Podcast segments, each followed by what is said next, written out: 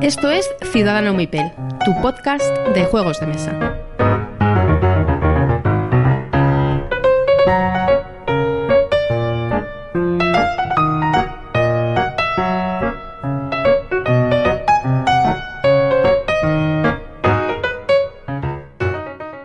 Hola y bienvenidos a Ciudadano Mipel. Ya estamos en el episodio 10. Buenas noches, Miguel. Hola, jóvenes. Buenas noches. Aquí estamos una vez más. 10 capítulos ya, ¿eh? 10 episodios. No, no lo iba a decir. Eh, Sí, el primer día ahí que grabamos con, con aquel sonido regular que teníamos, ¿quién iba a decir que íbamos a llegar a los 10 capítulos? Y además, Regular por, por decir, por ser optimista, por ser amable, exacto.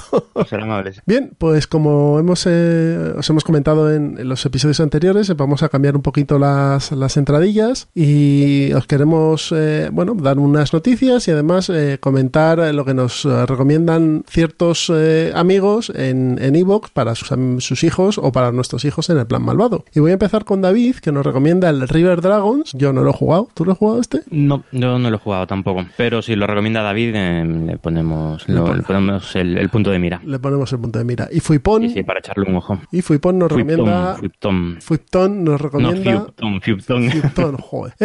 F-Y-U-P-T-O. Fuipton, perdona, Fuipton. Nos recomienda Arcadia Quest. Arcadia Quest para el plan malvado también. Eh, Arcadia Quest es un Ameritrash. Muñecos cabezones. Los muñecos son muy bonitos, eso es cierto. Sí, sí, sí, sí, es verdad. Pues habrá que probarlo también. Yo no lo he jugado, así que, pues mira, todas las ideas para el plan malvado son bienvenidas. Todas son bienvenidas. Bien, pues, ¿qué nos puedes contar de actualidad lúdica? Bueno, pues en las dos últimas semanas han pasado algunas cosillas, han salido unas noticias, buenas noticias para el mercado español, que cosas que antes eran puntuales, ahora es que prácticamente todas las semanas hay- se anuncia algún alguna edición de juegos en, en castellano que es de que es de agradecer. ¿Te acuerdas hace unos años que era era vamos cuando salía un juego en castellano, un juego top en castellano era, era Era- una noticia. Sí, no había mucho. Y ahora ahora pasa todas las semanas. Hombre, eso, eso quiere decir que cuanto más gente hay, más demanda hay. Sí. Y claro, cuanto más y demanda hay, más lo oyen las editoriales y más se traduce. Y al final es beneficio para todos. Claro, eso es. Y entonces, pues empezamos por la. por- bueno, casi todo hoy- esta, esta semana viene de, de Kickstarter. Estupendo. Empiezo, que empiezo por las buenas noticias o por el, el- la única mala que hay. Las malas noticias siempre adelante. Sí, es verdad, ¿eh? Sí, sí. Pues nada, pues eh, lo peor eh, de esta semana, un nuevo retraso, un unfollow. Voy a hacer un unfollow como lo- los amigos de, De Punto de Victoria. Victoria. El, el Kickstarter del Brass, que se vuelve a retrasar un, un mes más. Ya, ya la verdad es que las excusas ya ni las leo. Ya bueno, Pero la han es- retrasado una- un mes y dicen que sí, los componentes para mejorar, tal, pero bueno. si la abuela fuma, está claro. Pero Sí. tú, estás, tú estás dentro, ¿no? De este. De este sí, yo estoy, en este estoy dentro. ¿Y sí. esto cuándo sí. lo tenéis que haber recibido? Pues creo recordar que era para... el- la primera fecha era para finales de- del 17. Del di- finales del 17. O sea, esto tenía que haber estado ah, dan- siendo clemente en enero, en ya, enero ya me voy 18. perdiendo un poquito, ¿eh? Con los, Kickstarter en los que me meto ya me voy perdiendo un poco de ¿Y esto, de esto cuándo, cuándo salió? ¿Cuándo se consiguió este Kickstarter? recuerdo ahora un año, Un poquito menos de un año, creo. O sea que el, que el- el plazo era de unos meses, el plazo de, de- Pues ya, están, ya se están pillando los dedos como de costumbre. Sí. Y ahora vienen Y las buenas nada, noticias. ¿no? Ahora la fecha finales de julio. Pero bueno, a ver, el Bar no es, un, no es un juego nuevo, no es una novedad, es un juego que ya todos más o menos conocemos. Eh, ves, mm, van poniendo los, los vídeos de los componentes. La verdad es que los componentes, es, es- es- esta edición es espectacular. Lo peor que tenía el juego, que era el arte. Vamos, el arte es un espectáculo el de este juego. Y al final, en contra de lo que parecía, parece que, que el tema del color tan oscuro, el, te- el tablero negro, que decían que eso técnicamente era muy complicado de conseguir y tal, parece que sí que lo han hecho. Así que la verdad es que los vídeos eh, los ves y tienen, hay, hay mu- muchas ganas de tenerlo. La campaña era muy bonita. Yo estuve, Mm. a, yo estuve a punto de, de meterme, pero tuve un momento de sensatez y dije, seguro que, me- que a mi alrededor hay cuatro o cinco personas que tienen el brazo. Hombre, claro, sí, sí. Yo cuando tengo esos momentos de sensatez me acuesto y ya digo, "Al- mañana lo compro, que hoy, hoy estoy sensato. Hoy estoy Así que- sensato. y hice eso. O sea, aguanté hasta que un día ya no estaba sensato y plin, clic. Pero ¿tienes eh, los dos o solo el, el? Eh, sí, no, eh, los dos, los dos. Ya que, ya que te metes hasta el fondo, hombre. Sí, yo cuando me meto, sí, sí, al final. Pues nada, finales de julio, eh, agosto, vamos, esto así a ojo de buen cubero, en septiembre creo que lo tienes. Sí, yo imagino que, que, que para septiembre. Bueno, yo espero que en agosto. Bueno, no sé, Bueno, no sé. ya veremos. Yo espero que Ya sí, veremos. incluso antes, pero bueno, a ver, a ver, Mm, a ver. a ver. Y las buenas noticias son... Luego las buenas noticias. La primera, la que, que a mí quizá menos me afecta porque es un juego que está bien, va- vamos, está bien, dicen que está bien, no es mi, mi- no me atrae mucho, pero bueno, el, el Skull Tales, que sale una nueva versión en, en Kickstarter. Dentro de nada, dentro de de 10 días. De hecho, la primera versión que El 8 salió de este mayo. juego fue en Kickstarter también. Sí, sí, sí, sí. Y ahora pues nada, ya sabes que las segundas ediciones en Kickstarter cada vez son más... Claro, hay mucha gente, hay mucha gente que le gusta, ¿eh? Eh, tiene, Sí. tiene su público este juego. A mí yo tengo un problema con él y no es por las mecánicas ni por las reglas ni por nada, que los piratas a mí pff, me la traen bastante al pairo. Entonces Sí, la tema temática no me, llama mucho, pero bueno, pero Pero bueno, dicen que está muy bien, o sí, sea que hay que darle su oportunidad. Y creo que también sale, aparte del juego, sale una, un kit de conversión de la primera edición. Sí, sí, sí, sí. Pues nada, todos interesados en este juego o los que lo tengáis y queráis pues meterle un plus hacia adelante, pues ya sabéis, ahí lo tenéis. Muy bien, pues luego ya mm, ahora vengo con tres que a mí sí que me son tres en los que es muy posible que caiga. Bueno, en el- el- uno de ellos no, pero bueno, eh, ¿os acordáis que la semana pasada hablamos del Kailus, el, el capítulo pasado? Pues hay una nueva, bueno, ya se venía hablando de la nueva edición del Kailus desde hace tiempo, pues ya está confirmadísimo, nueva edición del Kailus, pero con sorpresa, que no yo particularmente no me lo esperaba, que no es solo una re- reimpresión eh, o una reedición del arte que hacía mucha falta, no, eh, han aprovechado al más puro estilo Martin Wallace y ya que lo reeditan, eh, pues mm, lo hacen con un cambio de reglas. Y ese cambio de reglas eh, a mí no me está convenciendo mucho. La Parece que lo simplifican, la le quitan dos de, lo- de las salsas que tenía el juego, que era, bueno, una, una es la, el dinero, quitan el dinero, mm, porque dicen que es un recurso redundante por el uso, por las mecánicas del juego, dicen que es un recurso redundante con los trabajadores, con los meeples, son, es un poco discutible, pero bueno. Y lo segundo, el track de, quitan el track de favores reales y lo simplifican, el tema de los favores reales. Bueno, bueno, pues yo a mí de momento no me, no, no me, de primeras no me gustan los cambios. Habrá que ver, pues habrá que darle oportunidad a todo, probarlo. Igual, igual va bien, o sea que, a lo mejor lo que que bueno, habrá que intentan darle su oportunidad. lo que intentan es adaptarlo un poquito a, a la nueva época o la nueva gente que juega la, tipos, a ese juego o a juegos de mesa, vamos. Intentan- Sí, pero eso de simplificarlo, pensando que los nuevos jugones son, un- no sé, un- una, una persona puede no haber jugado nunca en su vida y echar un, un Kailus perfectamente. No es un juego complicado como para hacerlo más familiar. No sé, pi- pienso yo, no sé. Hay mucho, mucho visionario en esto, en esto y en todo, ¿eh? Al final. Sí, sí, sí, cierto. Pero vamos, cuando un juego funciona tan, o sea, como un reloj, no entiendo yo eh, el Ya. motivo de, de- de cambiar las mecánicas. Pues esto es como, como cuando te hacen un, un remake de una película que funciona Sí, perfectamente como está en la edición original y no Pues- necesita nada. Sí, que ha pasado el tiempo, que si tiene efectos especiales, por ejemplo, se le ven un poco más sintéticos y demás, pues Sí, bueno, sí. pues que el, que el ritmo de narración es más antiguo, bueno, pero si está bien y es estable y cuenta bien la historia, no necesitas contarla de nuevo. Eso es. Bueno, está- Pues nada, sí, aquí sí, sí. el amigo William Atia, el, el diseñador, se juntaría a tomar una cervecita con Wallace y... Y William, y- William Atti ha puesto el cazo, se lo han llenado y ha dicho, hala, sí, eso es. adelante. y ya está. Pues sí. Pues, pero bueno, a ver, siempre está bien que un clásico lo reediten. Bueno, a ver, ya, ya lo veremos, a ver cómo, cómo funcionan las nuevas reglas. Claro. Luego la siguiente, en la siguiente sí que, o sea, la- en esta sí que caigo de cabeza, que es la, lo esperaba como agua de mayo, que es la nueva edición también en Kickstarter de Solarius Mission. Este estaba bastante Sí. agotado, ¿no? Este juego. Sí, sí, sí, este estaba agotado y en segunda mano se vendía por algo infame, eh, agotadísimo. Y, y tengo muchas, muchas ganas de tenerlo. Además lo, lo editan en, incluye, o sea, el Kickstarter incluye edición en español, la, la traen, se encargan de ello los de Maldito. Y, y bueno, este en cuanto, en cuanto salga, este voy de cabeza. Sí, hablan muy bien de este juego todo el mundo. Sí, Eh, sí, sí. Es de, de Michael Keller, del autor de, del Agra y de La Granja. Dicen que es su mejor juego, el Solarius sí, Mission. Eso es lo que te iba a decir. Mission es, es el mejor, el mejor suyo. Sí. Y por último, la, la última noticia que es todavía un rumor, así que la cogemos con, con alfileres, es la edición en castellano de, del Tyrants of the Under. Termínalo tú, Jesús. Underdark. Tyrants of the Underdark. Los tiranos de la antípoda oscura serían en español. Bueno, pues eso, que es un muy buen juego, la verdad. Es un, Sí, es un juego que un día de estos traeremos por aquí eh, y os contaremos en, en los entremeses. Sí, sí, me parece perfecto. Un juego muy... A mí me sorprendió. me Y, sorprendió como, como te he comentado antes, eh, además este juego, si se de verdad se traduce eh, al español y se saca una edición en español, eh, crea un precedente, porque en juegos de, mm, no iba a decir de Fantasy Flight, juegos de mm, Wizards of the Coast, eh, de toda la franquicia de Dungeons and Dragons, en español no hay ninguno, de los nuevos, ¿vale? Sí. Y de los nuevos te, estoy remitiendo a Castle Ravenloft, que ya tiene sus buenos años. Entonces, desde ese tipo de juegos no se ha editado nada en español. Y yo creo que hay ahí un, grupo de, títulos interesantes para todo el que le guste la ambientación de Dungeons and Dragons y las mecánicas que aportan. ¿eh? Por ejemplo, uno de los juegos eh, que hablamos aquí fue el Lords of Waterdeep, que es un juego que si saliese en castellano, pues es compra fija, vamos, para cualquiera. Sí, sí, es un juegazo, es un juego. La verdad es que los dos, ¿eh? el Tyrants y el, Lords of Waterdeep, los dos son juegazos. Así que espero que sea verdad. Lo, leí hace unos días, en, lo comentaban los amigos de, Del dado único, ¿no? Del dado único, del dado único, eso es. yo, a ver, a mí la única preocupación que hay, eh, para mí, es el precio. Porque este juego, estos juegos son caros de base ya. Estamos diciendo que Tyrants of Dark, que es un juego básicamente de cartas con un tablero y unas fichas de plástico y tal, son 65 euros.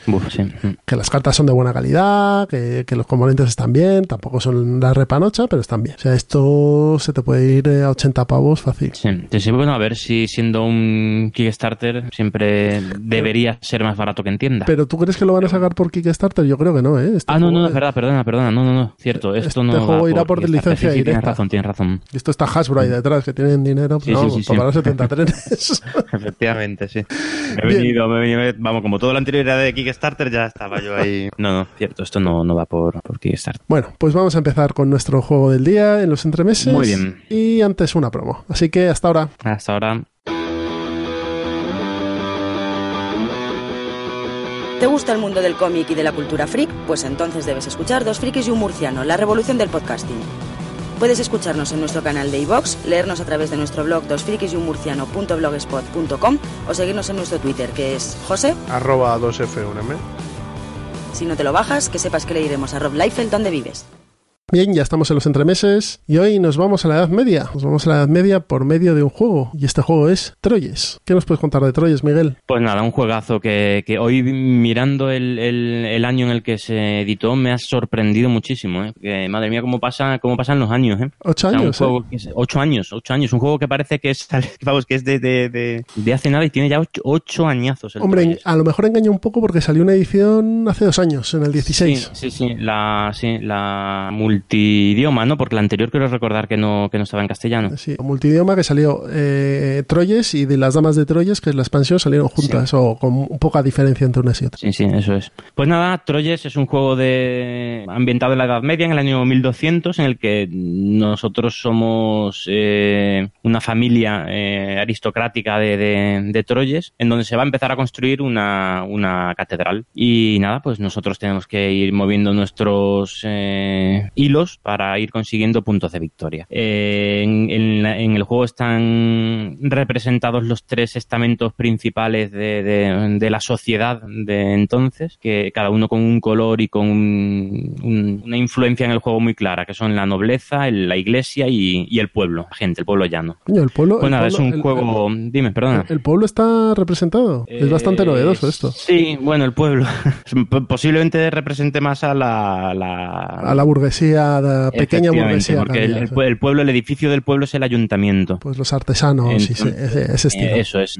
Pues bueno, es un juego de, de Sebastián Dujardin, no sé cómo se pronunciará. Dujardin. Vale, está magnífico francés. Es francés este hombre, ¿no? Sebastián Dujardin. Que, que bueno, que en, ese momento no era muy conocido, ahora tiene, después, posteriormente sacó un juego él solo, eh, que es el Deus, que es otro juegazo espectacular, en mi opinión. Entonces eso, los diseñadores son Sebastián Dujardin y Xavier Georges, que es el autor de Carson City. O sea que son dos grandes diseñadores. Ah, bueno, y un tercero, Allen Orban, del que no sé, la verdad, Allen Orban no sé nada más. Pues de esos tres diseñadores, por lo menos dos, están, o sea, tienen otros juegos de, nivel. Es un juego, bueno, este es un juego de dos a cuatro jugadores. Funciona muy bien a cualquier número. ¿eh?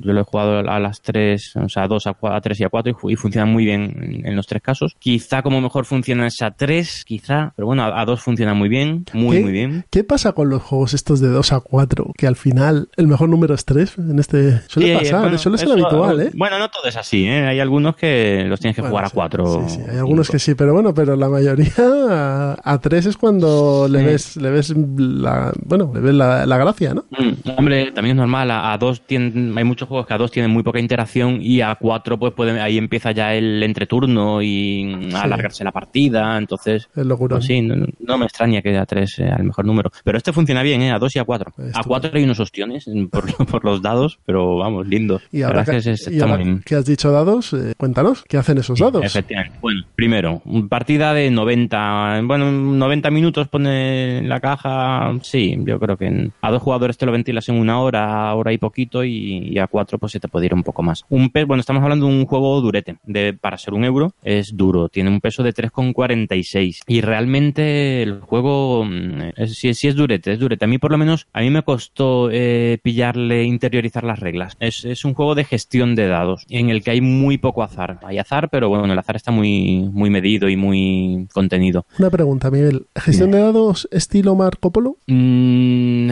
bueno, al- algo sí, algo similar, algo similar, pero mm, Vale, bueno, ahora nos lo cuentas. no, no- no exactamente, es, pero bueno, sí, sí, sí se puede, puede tener un aire al, al Marco Polo. Eh, pero bueno, sí, al final los dados, eh, con los dados vas a poder activar una serie de, de acciones, Vale, como, como en el Marco Polo. Sí. Lo que pasa es que en el Marco Polo estaban, o sea, estaba más, está más, quizá haya más, más eh, azar en el Marco Polo, me parece, me, me da a mí. Mucho. Eh, si no te sale el dado exacto de la acción que tú quieres realizar o tal, estás perdido. Sí, el valor- creo que podías gastar camellos. o Hace Sí. tiempo que no juego al Marco el valor, Polo. el valor en el Marco Polo quizá influye más que aquí, ¿no? Sí, aquí, hombre, influye, pero, pero bueno, puedes hacer otras cosas. ¿eh? Si, si lo que quieres hacer no te, no te vale, eh, puedes hacer otras cosas. Es verdad, o sea, no pasa como en el Castillo de Borgoña que, que o sea, el 6 o el 1 vale, vale lo mismo. En el Castillo de Borgoña el, el- el número del dado simplemente te sirve para saber en qué, eh, qué mercancía puedes vender o qué, qué almacén puedes ir, pero no tiene un valor en sí. O sea, el 6 o el 1 no, no, no, no es un valor numérico en sí. No sé si me estoy explicando. Sí, sí, sí. Aquí sí, en, en el Troyes el 6 es más valioso que el 1, ¿vale? En general, en general. Lo que pasa es que eh, los jugadores, o sea, lo que, lo que hace este juego muy, muy bueno es que los jugadores comparten dados, ¿vale? Tú,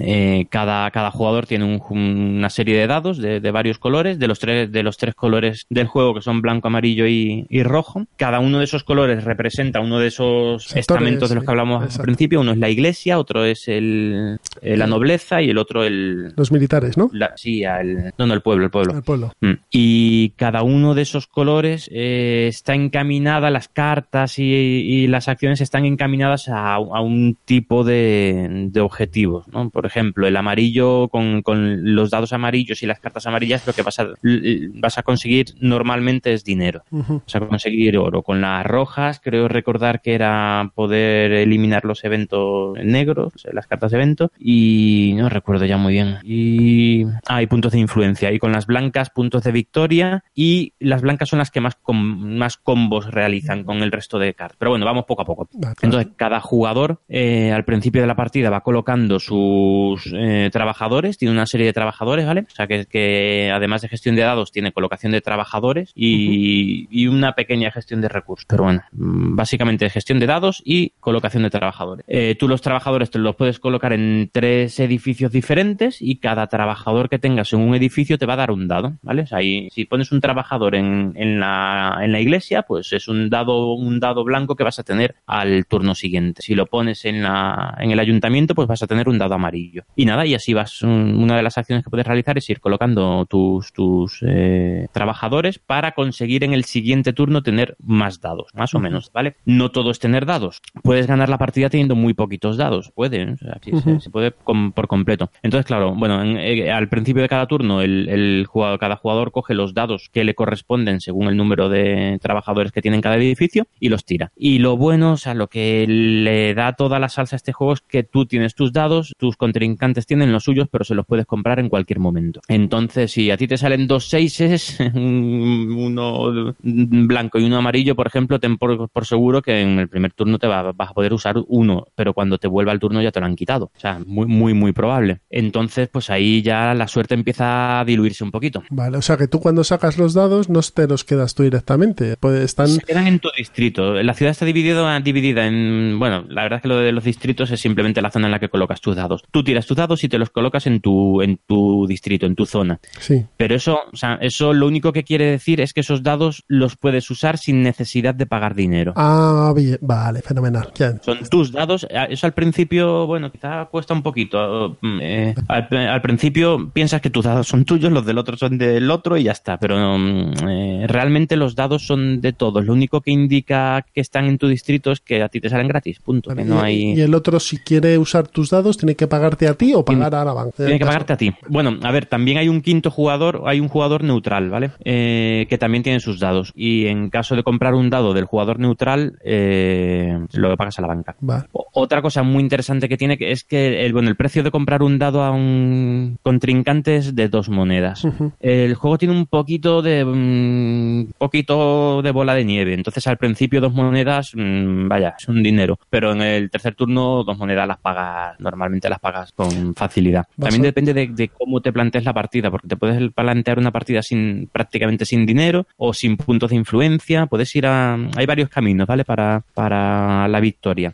Entonces, a poco que te hayas montado alguna carta amarilla o algo para conseguir dinero, eh, comprar un dado no es nada, no, supone gran cosa. Además, es que si tú, tú le compras ahora un dado a tu enemigo, le compras el 6 y en el, el siguiente turno a lo mejor ve un 5 tuyo y te lo compra. O sea que ahí hay un intercambio continuo de dados. Entonces, la cosa es que si coges, o sea, los dados se pueden usar en solitario o en grupo, ¿vale? Ahí mm, tenemos los dados de los tres colores y tú dices, mm, pues yo voy a usar ahora los dados amarillos para hacer una acción de carta amarilla. Pues puedes coger eh, un dado, dos dados o tres dados que sumen el, valor que, que, necesites. Entonces, si tú compras un dado a tu contrincante para usarlo en solitario, te cuesta dos monedas. Pero si compras un dado para usarlo con un, dado que ya tienes tú, para usar los dos dados juntos, ya comprar ese dado a tu enemigo no te cuesta dos, sino cuatro. Y si el grupo que vas a usar es de tres, te cuesta seis. Entonces tú ahí ya tienes que ir planteándote lo que puedes comprar, lo que te conviene comprar y bueno. O sea, eso, lo que hace es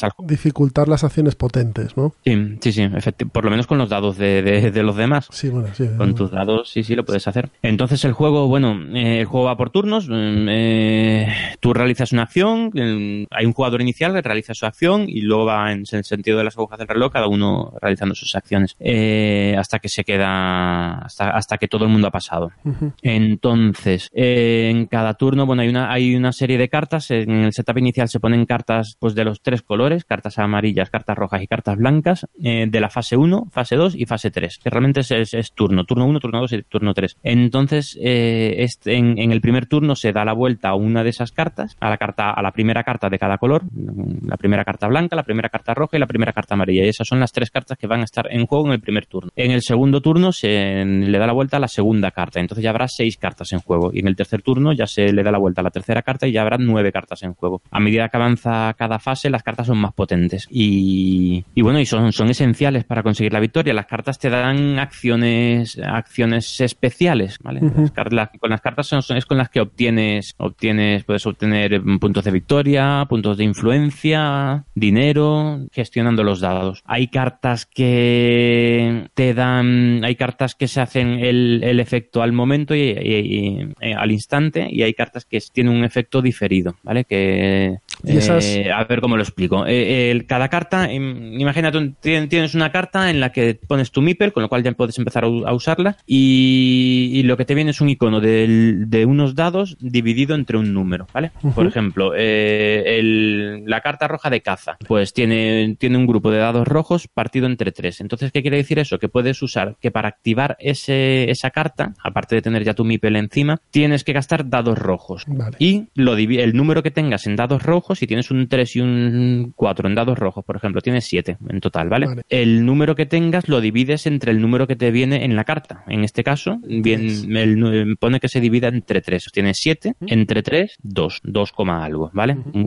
Es decir, que puedes realizar la carta de la, de la acción de la carta, la puedes realizar dos veces. Ah, muy bien. Entonces, claro, dices, bueno, pues tengo 7, si consigo un 2, ya podría hacer la acción tres veces. En vez de 2, pues voy a ver si le puedo comprar un 2 a, a alguien y pues, ah, pues ya te planteas tú si te merece la pena comprar ese 2 o no. O sea que así en, pocas palabras lo que hacen las, los dados es potenciar y activar las cartas. Sí, Activar las cartas y además eh, con los valores de los dados lo que se hace es eh, ver cuántas veces se realiza la acción de esa carta, ¿no? eso es. Entonces en este caso que hemos puesto el ejemplo, el de, el de caza, pues gastamos nuestros dos dados rojos con, un 7 en total, lo dividimos entre 3 y podemos realizar la acción dos veces entonces, ¿vale? ¿Qué acción es eh, la de esta carta? Pues simplemente conseguir tres puntos de influencia. Pues nada, consigues tres puntos de influencia dos veces. Así que en, el track de puntos de influencia, subes 6. Es fenomenal. Y más, así son más o menos todas las cartas. las, las más sencillas, o sea, las del turno 1, son todas así muy sencillitas. Luego va viendo cosas más complicadas y combos que al principio de la primera partida son difíciles de ver. Sobre todo las cartas diferidas, que realmente lo que haces, imagínate en el mismo ejemplo que hemos puesto, esas dos acciones, en vez de, en vez de realizar la acción en sí, pondrías dos cubitos de tu color encima de esa carta y significa que tienes que lo que haga esa carta lo puedes realizar dos veces en el futuro. Porque lo que hace es potenciar otra, otro color, por ejemplo. Y nada, eso es lo que tienes que ir gestionando turno a turno. Eh, y luego, aparte de esas tres, de esos tres tipos de cartas, en cada turno se saca una carta de evento, que son siempre eventos malos. eventos negativos y eventos malos que tiene contra los que tienes que luchar. El primero que aparece por defecto es, lo estoy mirando ahora mismo, son los saqueos. Ese está impreso en el, en el tablero y todo, o sea que ese siempre va a estar ahí. Entonces, los, los, esos eventos negativos es una carta, una carta negra son las cartas negras, eh, que tienen además tres colores también, igual que el resto, rojo, amarillo y blanco. el, siempre sacas una carta roja y esa carta roja, en la, en la, propia carta roja de evento, hace una llamada a una carta blanca o amarilla, con lo cual al final vas a tener dos, en cada turno, dos eventos negativos. Negativos que, bueno, negativos según como se vea, siempre va a tener algo negativo, pero bueno, mientras sea más negativo para tus contrincantes que para ti, pues bueno, pues no es tan negativo, ¿vale? Una pregunta. Y luego aparte una pregunta, Miguel. ¿Las cartas de evento eh, salen por eh, rondas o salen al azar? Es decir, hay un pool de 10, 12 cartas de evento, se barajan todas y van saliendo al azar, excepto la primera que está, está en el, en el tablero. Sí, el resto salen al azar. Lo que pasa es que no hay, no hay, no hay demasiadas. ¿eh? La verdad es que son, son muy Las cartas rojas, que son las principales, pues hay nueve en, el, en el y, creo que tengo una de promoción, creo Pero, pero las de evento, las de evento negras salen también al azar, ¿no? Sí, sí, sí. al principio de cada de cada turno se pone una, eh, pero al azar, sí. no, no van por eh, la ronda 1 sale la carta de evento 1 o no, ni siquiera por épocas, no, no que haya un mazo para la primera época, otro mazo para no, no, o sea, son 8 o 9 cartas eh, y, cada en cada turno se saca una al azar. Estupendo. Entonces, pues eso, también las cartas de evento también dan puntos de puntos de victoria y puntos de que, son importantes los, los puntos de influencia también para conseguir alguna cosilla. Entonces, eso en, en cada turno van pasando maldades aquí en los eventos. Penurias, pasando penurias. Penurias. y, nada, y tú tienes que ir gestionando tus dados para ir consiguiendo puntos de victoria y para ir eh, eliminando esas cartas también de evento, porque al final las cartas de evento funcionan con una mecánica de mayorías, que el que más haya colaborado para eh, eliminar ese evento eh, se lleva más puntos de victoria y se lleva la carta. y, y, nada, pues, ¿qué más puedo decir?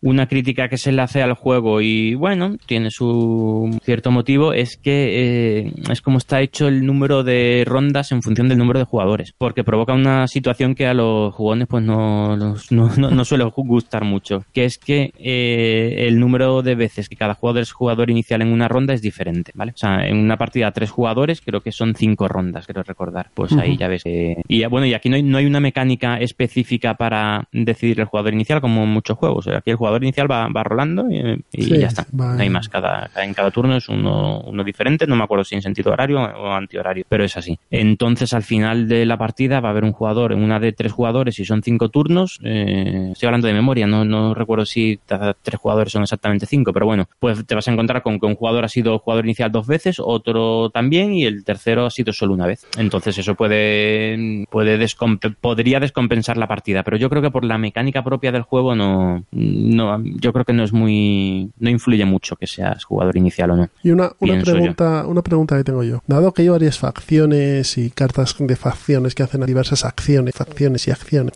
¿hay alguna facción que, que tú veas que tiene más posibilidades de ganar si jugamos a ella que otra o están bastante equilibradas? No, yo creo que está muy equilibrado. Yo creo que, que a ver, también depende mucho. Hay un detalle muy importante que todavía queda, queda por contar y que con, lo que voy a contar ahora entenderás, lo entenderás mejor. Había dicho que, que, el, que el, ayuntamiento, eh, o sea, el color amarillo, la acción amarilla, mm, te proporciona sobre todo dinero. Eh, la roja, puntos de victoria y, eventos, y la blanca, eh, no, no, la roja, puntos de influencia y evento, y la, blanca, puntos de victoria y, potenciar combos, ¿vale? Entonces, ¿qué pasa? Que una cosa esencial del juego son las cartas de personaje, que, cada jugador empieza la partida con un personaje, ¿vale? Los personajes no dan, no dan habilidades. Los personajes lo único que te indican es lo que va a puntuar al final de la partida. No sé si me explico. Es decir, mm, a ti te reparten en, eh, por ejemplo, una partida a cuatro jugadores, pues cada uno tendrá un personaje. Si tú eres, por ejemplo, urbano cuarto,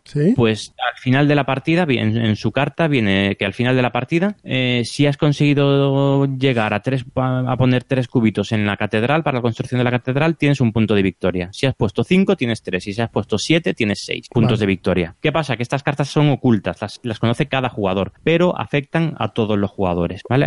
Eh, o sea que puede ser que, tú actives tu personaje, pero que haya hecho otro jugador mejor sus deberes, eh, como quien dice, y se lleve los bonus de tu personaje. Pero no, tienes que activarlo, no, es como en el Keyflower que tienes tu loseta de invierno y, o de verano, ya no me acuerdo cuál es el orden, creo que de invierno. Y, al final de la partida, si la juegas, eh, se puntúa y si no la juegas, no se puntúa. Aquí, tu jugador de personaje, al final de la partida, se va a puntuar, sí o sí, seguro. Entonces, esa es la única pista que tienes tú de los puntos al final de la, de la partida, aparte de los puntos de victoria que se van obteniendo durante la partida, eh, la indicación, o sea, es solo conoces tu personaje, los otros tres no los conoces. Entonces, yo, por ejemplo, sé que voy a conseguir puntos de victoria colocando, o sea, ayudando a construir la catedral, pero no sabes si las monedas, por ejemplo, van a dar puntos de victoria, porque las monedas es otra carta de personaje que, puede estar en juego o, puede no estar. De base las monedas no dan puntos de victoria, pero a otros sí, pero otros no puede. Vale, vale, ya lo veo.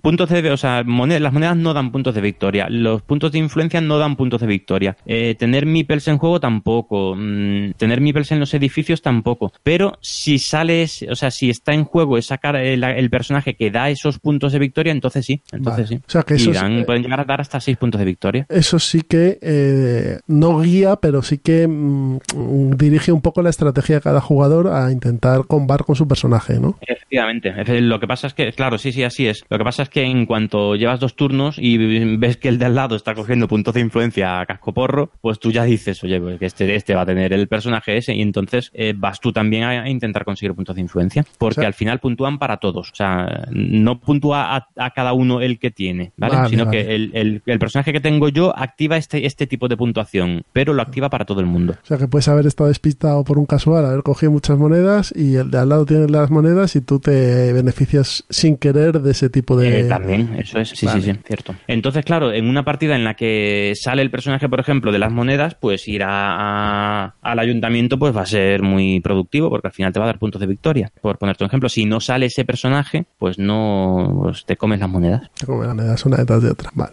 ¿Los, ¿Los Mipel bloquean espacios o no? Es decir, tu trabajador eh, lo pones en el ayuntamiento, ¿puede ir otro y ponerlo allí o no? Eh, hay un número limitado. En cada edificio hay seis espacio para seis Mipels, porque esos son el número de dados que... O sea, hay seis dados amarillos, pues hay seis espacios para, para Mipel. Eh, tú puedes gastar un dado para poner un dado amarillo para poner un, un Mipel en tu en el ayuntamiento. Si ese espacio ya está ocupado, echas al, al, anterior ocupante, ¿vale? Vale, o sea que sí que los puedes hay echar. unas mecánicas ahí para echarlo, en el que hay unos edificios en los que, en los que se arrastra y otros en los que mm, se expulsa directamente, pero bueno, tampoco vamos a entrar en eso, en esos detalles, creo. Pero, pero bueno, pero eso, cada edificio tiene seis, seis huecos y tú puedes gastar un dado en vez de, en vez de en activar una acción, puedes gastar un dado en meter, en poner un meeple en ese edificio. Con lo cual, con ese dado no obtienes un beneficio inmediato, pero en el siguiente turno vas a poder tirar un dado más. Porque recordemos que en cada turno eh, te dan dados en función del número de, de meeples que tengas en los edificios. Y luego, aparte, también puedes colocar los meeples en los, en las cartas. En las nueve cartas que aparecen, tres de cada color, puedes ir colocando tus meeples para realizar esa, esa acción. Vale. Meeples y los dados también para potenciar las cartas y ver cuántas veces se hace la acción, ¿no? Sí, bueno, los dados no los colocas en la carta, sino que, con los dados activas la carta. Con el Meeple, digamos que compras esa, esa, carta. La carta la puedes, la, la, tienes accesible, ya se te abre para que la puedas usar. ¿vale? Entonces, la primera vez tienes que usar el Meeple, pagar, pagar un dinero para poner el, el ahí y usar los dados. Ya a partir de la segunda vez, ya simplemente gastas los dados. Los, los dados los, los gastas y los pones aparte en la partida, en, en del fuera de, tu zona de juego. No los pones en, no, no los pones en la carta, si me explico. Pero bueno, pero y, no hay mucha diferencia. ¿Y alguna estrategia que tú, después de haber jugado varias veces a, a Troyes, digas, pues yo creo que esto funciona bien? O um, no solo eso, sino que cuando empiezas a jugar, lo más recomendable es que vayas así haciendo esto para no complicarte mucho.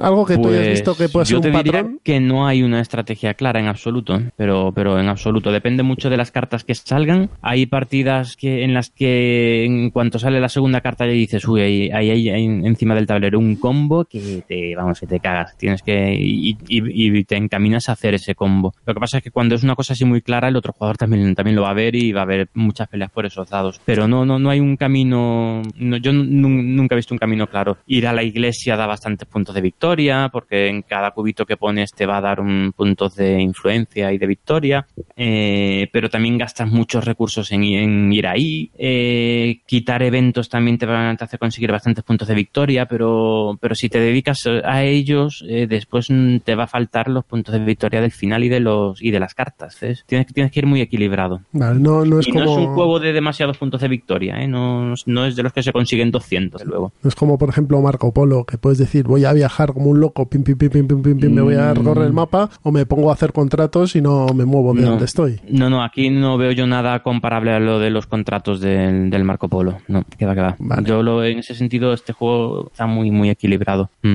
Eh, complicadillo, ¿eh? O sea, la- que, que no se desanime la gente en la primera partida. Yo la primera partida que jugué, yo, que eran, eran mecánicas para mí muy novedosas. Yo no, no había jugado en este tipo de gestión de dados, no lo había jugado nunca. Y los combos son complejos de ver y la iconografía es mejorable, muy mejorable. No está un poco adaptada a la edad medial. Sí, es, sí, fiel, el- es sí. fiel al periodo histórico que, que representa, ¿no? O sea, yo por lo que he visto de la iconografía sí que es muy austera, muy... Sí, sí, sí. como era la iconografía de la Edad Media, que era todo muy, muy palo y muy tieso, porque no tenían muy la- medieval, sí. el- Claro. todo- todas las ilustraciones también son...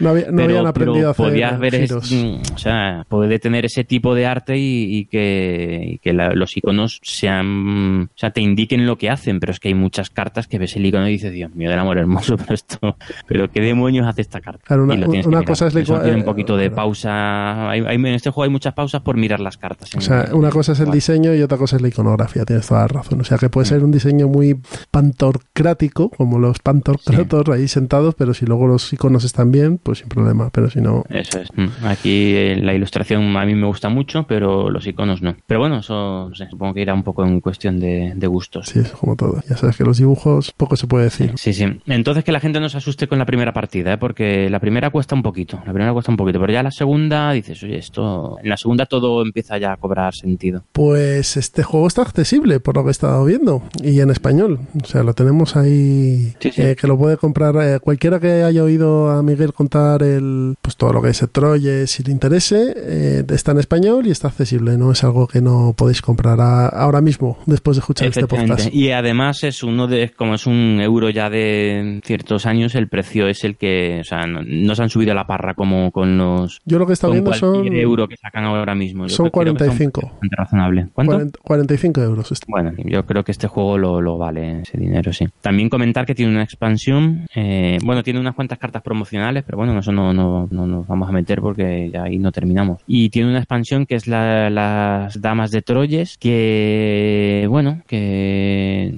no es imprescindible, ¿vale? No es una cosa. Este juego le pasa algo que es que eh, las cartas son un poquito escasas, ¿vale? Eh, hemos dicho que hay tres colores y de cada color tres, tres niveles. Nivel 1, nivel 2 y nivel 3. Pues de cada una de, esas, de esos niveles creo que hay, creo recordar que hay tres cartas. Entonces, pues en cuanto ya has jugado un poco, las cartas se van a repetir. Pero vamos, eh, continuamente se repiten. Lo que pasa es que nunca se va a repetir la misma, la misma combinación, porque si te paras a hacer cálculos, tres cartas de cada una, en tres niveles son 3 por 3, 9 por 3, 27. 27 combinaciones distintas de, de cada color. Pues 27 de amarillas, 27 blancas y 27 rojas, pues empieza a multiplicar. Ya, mm, o sea, es muy raro, vamos, es imposible que tengas dos partidas con la misma combinación en los colores. Pero que se repitan cartas eh, continuamente. Entonces, mm, sí, a las pocas partidas ya empiezas a decir, oye, está un poco justito de cartas. Sobre todo los eventos también, los eventos eh, se repiten muchísimo. Y Entonces, la- las damas, la, la expansión lo que trae son bastantes más cartas. De eso todo- es lo que te iba a preguntar. El Damas de Troyes lo que mete mucho son más cartas, ¿no? Para, Sí. para darle más vidilla. Eso es. Y además de las cartas, o sea, yo por las cartas sí que lo, yo no, la expansión no la tengo, la,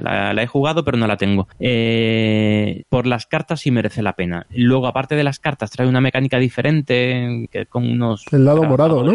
Sí, eh, sí trae el, dado morado, pero aparte el dado morado, eh, bueno, eso lo puedes hacer tú con cualquier dado, ¿no? O sea, es una mecánica que está bien, ¿eh? es un, dado que puede usar cualquier jugador y tal, está bien, está bien. Pero aparte de eso tiene tiene la mecánica de lo de las murallas y unos mini tableros en cada una de las puertas de las cuatro puertas de, la ciudad que eso no, lía el juego más y no aporta y, la no, le veo interés. la expansión esta de, la dama de Troyes o de las damas de Troyes es la típica expansión que tienes que jugar todas las mecánicas que te incluyen o puedes extraer las cartas solo y pasar del resto de las otras mm, mecánicas nuevas hacer así. Creo recordar que hay alguna carta eh, que con la que interaccionas con las murallas pero tampoco estoy muy seguro pero en caso de haber será algún número muy reducido. Pero el tú puedes jugar con el dado morado sin el resto de, módulos y puedes, puedes añadir las cartas sin ningún problema y no jugar con el con la expansión de las murallas y las puertas. Se puede eh, por lo que he estado viendo, la, expansión son veintitantos euros, 26, 27 euros, así que pues, es, razonable dentro de lo, de lo que cabe. Mm. Pues, pues nada, esto ha sido Troyes. en general, como resumen, eh, es, fenomenal. un juegazo, ¿eh? es muy bueno, muy, muy buen juego. Pues em, lo recomendamos desde aquí. Esperamos vuestros comentarios si lo habéis jugado o si vais a jugarlo, eh, nos decís vuestras experiencias y, y, esperamos que si lo jugáis os guste. Eso espero, eso es. Bien, pues vamos a pasar a la charleta. Venga, hasta ahora. Hasta ahora.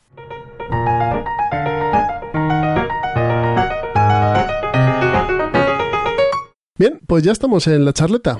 Y hoy en la charleta vamos a continuar con, una línea de, episodios o de programas que hicimos eh, al principio, que es comentar tipos de juegos, eh, comentar un poco las mecánicas y comentar eh, títulos de ese tipo de juego, ¿vale? Y hoy vamos a empezar con un tipo de juego que puede ser de los más antiguos. Si excluyes algo, que debe ser un, juego milenario, vamos a hablar de los juegos de cartas. Y juegos de cartas empiezan con los juegos de naipes. los juegos de naipes deben remontarse como muy pronto a la Edad Media. Seguro que anteriormente había algún tipo de juego así, pero en la Edad Media sí que se puede decir que ya hay juego de naipe. En la Edad Moderna también, eh, eso eran naipes preciosos, grandes y ilustrados a mano y los juegos de cartas siempre han sido un recurso muy fácil por, por varias razones. Una de ellas es suelen ser juegos de corta duración y suelen ser juegos muy transportables, ¿vale?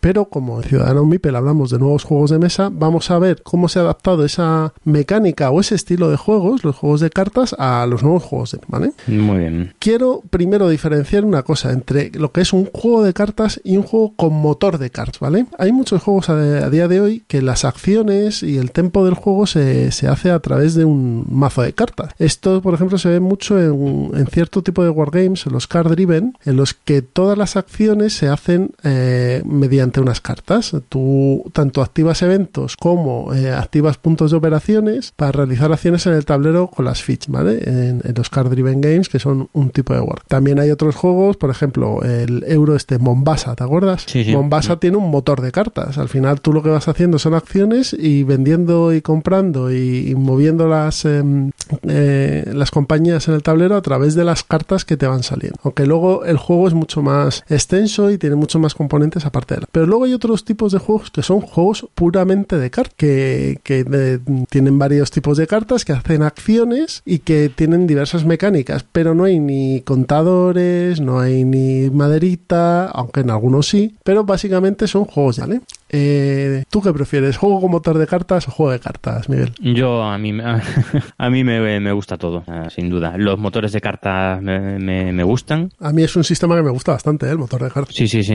Y bueno, sobre todo en Wargames se usa muchísimo, ¿no? en, los, en los card driven sobre todo, sí. Mm. Y, pero vamos, un juego solo de, de, cartas también, ¿eh? O sea, un juego puro de, puro de cartas es que tienes tal variedad que es imposible que no te guste. Es que además hay de todo todo, hay absolutamente de todo. Las cartas son bonitas porque tienen dibujos en su mayoría, entonces son muy agradables de, el tacto y verlas es, es algo muy divertido, ¿no? Es, eh, y eh, sí que tiene un grado de inmersión que a lo mejor otro tipo de juegos más ásperos, mm, algunos euros más fríos, pues no lo tienen. Sí, y tienen, ti- tienen muchas ventajas. ¿eh? Son- al final son los juegos, casi te diría que son los que más me saben, porque los puedes, es- es lo que comentabas antes, son muy transportables, son muy, muy fáciles de sacar a mesa, que se, se suelen, las partidas se suelen montar rapidito. Hombre, también depende un poco de, Sí, hombre, el del de juego, pero bueno, pero Pero normalmente los, lo- para que os hagáis una idea, los, como os decimos siempre, los que lleváis poco tiempo en esta afición, los juegos de cartas normalmente suelen ser más ligeros que el resto de los juegos. Básicamente porque, Sí. porque no da de sí en, en la mecánica. O sea, al final tú lo que juegas son normalmente son mazos de cartas o manos de cartas y quieras que no, eh, bueno, tienen un grado de, de dificultad menor. Eso no quiere decir que no haya juegos de cartas que sean muy inmersivos y que sean complicados. Como por ejemplo, se me está viniendo a la mente ahora el Arkham Horror Joder. efectivamente, sí. Y a mí el Pax Porfiriana. y el Pax Porfiriana, por ejemplo. Son juegos de cartas puramente, pero complejos y difíciles. Y que, que una partida de Pax Porfiriana puede ser dos horas y media sin correr. Sí. Entonces, eh, no quiere decir, no es una generalidad que los juegos de cartas sean juegos ligeros. Eso no tiene por qué. Y cuando hablamos de juegos de cartas, yo creo que hay que hablar del deck building, que es probablemente eh, la, la mecánica eh, principal o de, de las más de las más de las que más peso tienen en los nuevos juegos de mesa de cartas. El deck building que consiste en un mercado de cartas con habilidades y una mano de cartas básicas que tiene cada jugador. Cada jugador lo que va a hacer es ir cambiando sus manos de cartas básicas por cartas potenciadas y mejoradas para poder hacer acciones. Normalmente el jugador parte con una mano de cartas, esto es muy genérico, ¿eh? luego cada juego tiene sus diferencias, pero vamos, el jugador parte con una mano de cartas básicas, compra esas cartas eh, potenciadas y las descarta, las mete en un mazo de descarte. Cuando termina su, su pequeño mazo de cartas básicas, recicla todo este mazo, vuelve a barajarlo y ya tiene dentro las cartas eh, potenciadas. Y con esas cartas potenciadas puede hacer acciones, eh, quitar puntos, poner puntos, etcétera. Ya depende del juego. El deck building, que su mayor exponente y más clásico es Dominion. Efectivamente, sí, sí. Dominion y sus 700 expansiones. Hoy por ahí. Sí, que- y que- 700 copias también, porque a partir del Dominion salieron mil juegos. Sí, eh, claro, copiaron todos la mecánica. Sí. Pero Dominion Mm. decían que el tipo cuando fue a Río Grande a, a venderles el juego llevó todas las expansiones. Llevó, debió llevar como 4.000 cartas y los otros dijeron, ¿cómo que vas a sacar esto a la vez? No, no, no, lo vamos a trocear bien. Sí, sí, sí, sí. Pues todo- historia, sí. Mm. Todo el que ha jugado Dominion eh, o, o el que quiere jugar Dominion, básicamente lo que haces es eh, partes con una mano muy, muy básica de cartas, que es dinero, y con ese dinero vas a ir comprando cartas para poder hacer acciones con esas cartas que te van a reportar o puntos de victoria o dinero. Puntos de victoria, dinero o incluso fastidiar al de enfrente también. ¿Cómo no? A mí, ¿tú este lo has probado? Sí, ¿no? Sí, he jugado alguna vez, pero la verdad es que hace, hace bastante, bastante tiempo. A mí es un juego que me gusta. o sea, me gusta, pero nunca me, me he metido más de, o sea, nunca me he metido demasiado en el en Dominion. Este es un juego que yo traeré aquí al plan malvado un día de estos. Eh, Perfecto. con niños, con tu hija pequeña funciona y con los mayores Seguro. mucho más. Y además es un juego Sí, que está sí. bien, pero tiene dibujitos, aunque no son los más bonitos del mundo, pero bueno, son No, está bien, están sí. curiosos y, y la mecánica del deck building de Dominion es la pillan rápido, críos. Mm. Entonces ya hemos hablado tanto del deck building como la gran mecánica de los juegos modernos de, de mesa, de mesa de cartas. sí, un, un momentito, dos comentarios quería hacerte. Dime. Eh, primero, como comentario, el, el- este deck building no solo está ya metido en juegos de, de cartas, sino que se mete un motor de deck building en juegos de tablero, con su tablero, con su tablero de, de jugador, con sus meeples y tal. Se le añade, mm, hay muchos juegos que están en- añadiendo ya ese, ese, ese componente deck building como añadido, como un- una mecánica adicional al juego principal. Como por ejemplo el Great Western Trail, en el que tiene un pequeño deck building eh, con, con las, las vacas que vas comprando, o el propio Tyrants of the Under eh, Dark, Es que, que, también tiene una... Eh, es que el Tyrants, recordar que el tiene Tyrants una mecánica sí, de sí, deck building. tiene- tiene- pero yo es que creo que el Tyrants of the Underdark es un deck building con más cosas. No es que Bueno, el- sí, quizás, ahí, que- ahí sí, sí, sí, ahí tienes razón. Porque al final eh, Tyrants, eh, Tyrants of the Underdark lo que es es un deck building en el que tienes un tablero y, y te das de leñazos con el de al lado a través de mayorías. Sí, mayoría, sí. pero sí. yo creo que la, la mecánica gorda ahí es el deck building. Tienes tu Sí, es mercado, pero- etcétera, etcétera. Pero en el, en el Great Western Trail no, No, ahí en el es Great una Western Trail mecánica no. que también tiene su, su importancia, pero, pero bueno, pero tiene más importancia otras cosas, o por lo menos igual de importantes otras cosas. Entonces esa es mecánica se interesante porque se, se, se añade es- esa mecánica que desarrollaron hace tan poco tantos años se va, se ha añadido a otros juegos de mesa. La verdad es que me parece interesante. Hay, y hay un mogollón de juegos de mesa que, o sea, de cartas que lo, que lo llevan. Yo creo que ya la amplia mayoría. Hay mucha gente que dice que ya está harto del deck building. A mí, Sí. a mí, hombre, depende del juego, como todo. Hombre, un buen deck building siempre es entretenido, ¿eh? Pero Siempre- son juegos muy entretenidos. Y luego sí, cuando... cómo va, cómo va mejorando tu mano y tal, sí. y cómo puedes hacer cosas.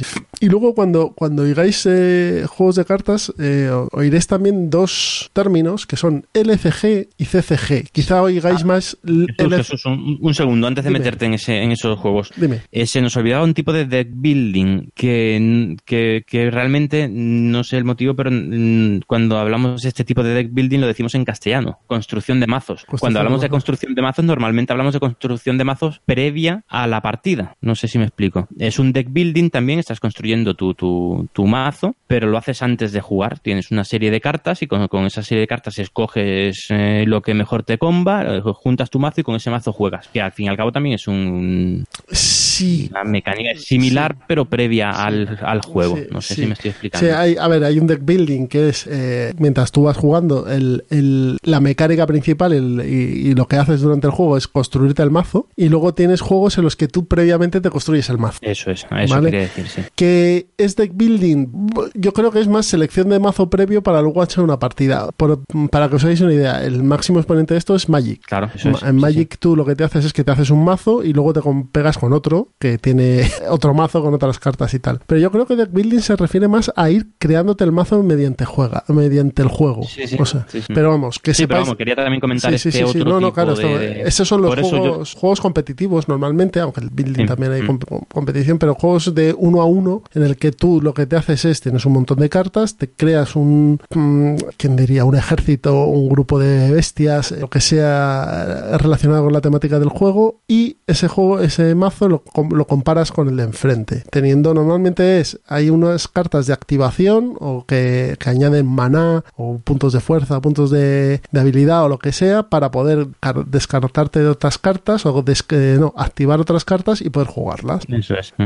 Eh, es- eh, los que habéis jugado a Magic, que seguro que a muchos os suena o muchos lo habéis jugado, Sí, seguro. Mm. Magic es el, el referente de este tipo de Sí, sí. juegos. Y esto enlaza con lo que ibas a hablar ahora, LCGs y CCGs. Eh, exacto, LCGs y CCGs. LCGs y CCGs. Pues CCGs lo, lo vamos a ventilar rápido. CCGs son juegos coleccionables, juegos que tú te compras un mazo, vamos a poner el mismo ejemplo de antes, en Magic, tú te comprabas un mazo de Magic que te vendían X cartas y luego tú ibas comprando sobres que no sabías lo que venía dentro y te iban llegando cartas que podían potenciar o no tu mazo. Por ejemplo, tú te hacías un mazo eh, blanco y rojo, que eran los con- de los cinco colores de Magic, entonces, y te comprabas un, un sobre y te venían negro, verde y azul. Pues ese sobre no te servía de nada normalmente. Habías tirado el dinero. Exacto. Creo que sí que podías comprar eh, sobres de colores. No me acuerdo bien ya. A veces que no juego al Magic, que no juego al Magic años. Igual que yo, sí, sí. Pero vamos, los CCG son juegos coleccionables. Se saca una caja básica y luego van saliendo sobres y tú vas comprando esos sobres y si lo que te salga te puede cuadrar o no. Magic es el padre fundador o, o- o quizá el juego de ese estilo que más ha pegado. Pero Sí, por sí, ejemplo, Mm. a día de hoy uno que está pegando mucho es Star Wars Destiny. Sí. Que además te, Bueno, que mete ahí más cositas. que te mete el ladito. Mm. es Y el de la leyenda, ¿no? De los cinco anillos también. No, ese es LCG, no es CCG. Ah, pensaba que era CCG. Y Netrunner hace unos años. Y ese también es LCG. Vale. Es que- pues ya no No, no. más. La diferencia entre LCG y CCG es que en el CCG no ves lo que estás comprando en las expansiones normalmente, porque son coleccionables. Es como los En cromos. CCG, sí, sí, en el CCG son los sobres en los que te toca lo que, lo que sea. En En, cambio- el LCG compras expansiones Eso es, al, eso. a la caja base. En el, CCG es Living Card Game y lo que en la mecánica, como decía Miguel, de la leyenda de los cinco anillos, de Android Netrunner, son juegos básicamente de Fantasy Flight, de Arkham Horror LCG, lo que normalmente sale es una caja básica y luego van saliendo expansiones temáticas. Vamos a centrarnos en el, de Arkham Horror, ¿vale? En Arkham Horror salió una caja básica con ciertas cartas que te permitían hacer un mazo de tu personaje para poder eh, jugar tres aventuras que también seguían por carta. Y luego salió una caja de una expansión en la cual era una caja básica con dos aventuras que aportaban cartas e investigadores a, los jugadores y aparte de las cartas de, enemigos y cartas de misión, pero esa aventura de que salió, que es el legado de Dunwich, se compone de siete aventuras. Cada aventura es un mazo. En la caja de expansión primera te salen dos, con lo cual tienes que comprar cinco blisters, que son cinco paquetitos, con las aventuras. Y en esas cinco blisters de aventuras lo que te van a venir son la propia aventura de ese blister más algunas cartas de personaje eh, o cartas mm, no de personaje como entidad, sino cartas que ayudan al personaje, cartas de su facción, ¿vale? En el caso de Arkham. Sí, creo recordar, eh, porque seguro que nos iban a corregir en los comentarios, creo recordar que eran seis, eh, no cinco, seis adicionales, ¿no? Juraría. Eh, son, vienen dos aventuras en la caja base y luego, eran ocho, eran ocho, sí, tienes toda la razón, mm. eran seis blisters, pero son ocho aventuras entonces. Entonces, eh, así funcionan los Living Card Games. Al final lo que es es un juego en diferido. Se podía sacar la caja del de, legado de Dunwich con las ocho aventuras y cobrarte 100 euros, pero esto es un pago, es un pago en diferido que vas haciendo mes a mes, vas gastándote 15 euros, 16 euros, 18, dependiendo de lo que... Pero está bien porque así vas viendo si el juego te, te, motiva, te gusta para seguir gastando Y de hecho te, puedes plantar... Eso sí, como te motive, la has cagado, tío, porque,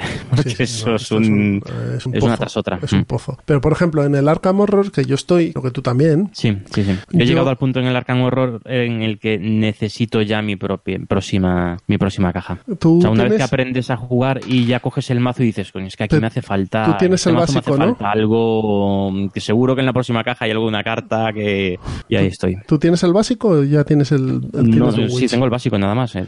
He jugado la, noche de la fanática y, ahora pues semana que próxima a ver si hablo con un cuarto de juegos y, pillo la de la de Dunwich. Pues Dunwich está, está muy bien y es lo que decía Miguel, son ocho aventuras. Pues yo por ejemplo tengo Dunwich y Carcosa, y, pero por ejemplo la siguiente expansión no me interesa, no me gusta la... ¿No? no, me apetece. Entonces como voy a tardar en jugar esas dos, pues ya la jugaré y la compraré o no la compraré, o a lo mejor sacan luego otro ciclo que sí que me interesa más. Entonces, la era olvidada era, ¿no? Exacto, la era olvidada. Los ciclos de los Living Card Games, de los LCG, pues eh, sacan un ciclo de una caja básica o una caja mejor de aventura grande y luego los ¿Qué tenemos de títulos de LCG? Pues como ya os hemos comentado, Arkham Horror, LCG, que es un juego cooperativo y eh, también tenemos El Señor de los Anillos, que es eh, quizá uno de los más antiguos que hay ahora en mercado, que es un juego también cooperativo, es decir, que los, los jugadores se enfrentan a un mal que va en una especie de inteligencia artificial por cartas, pero también los tenemos competitivos, de uno contra uno. Tenemos Android Netrunner, que es de hackers y de corporaciones en un futuro cyberpunk. También tenemos Leyenda de los Cinco Anillos,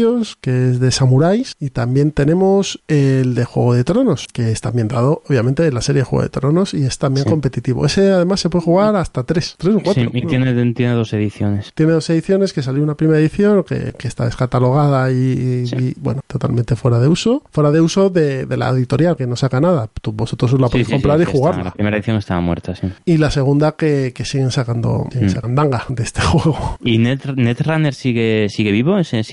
¿Siguen Pues no te lo podría decir.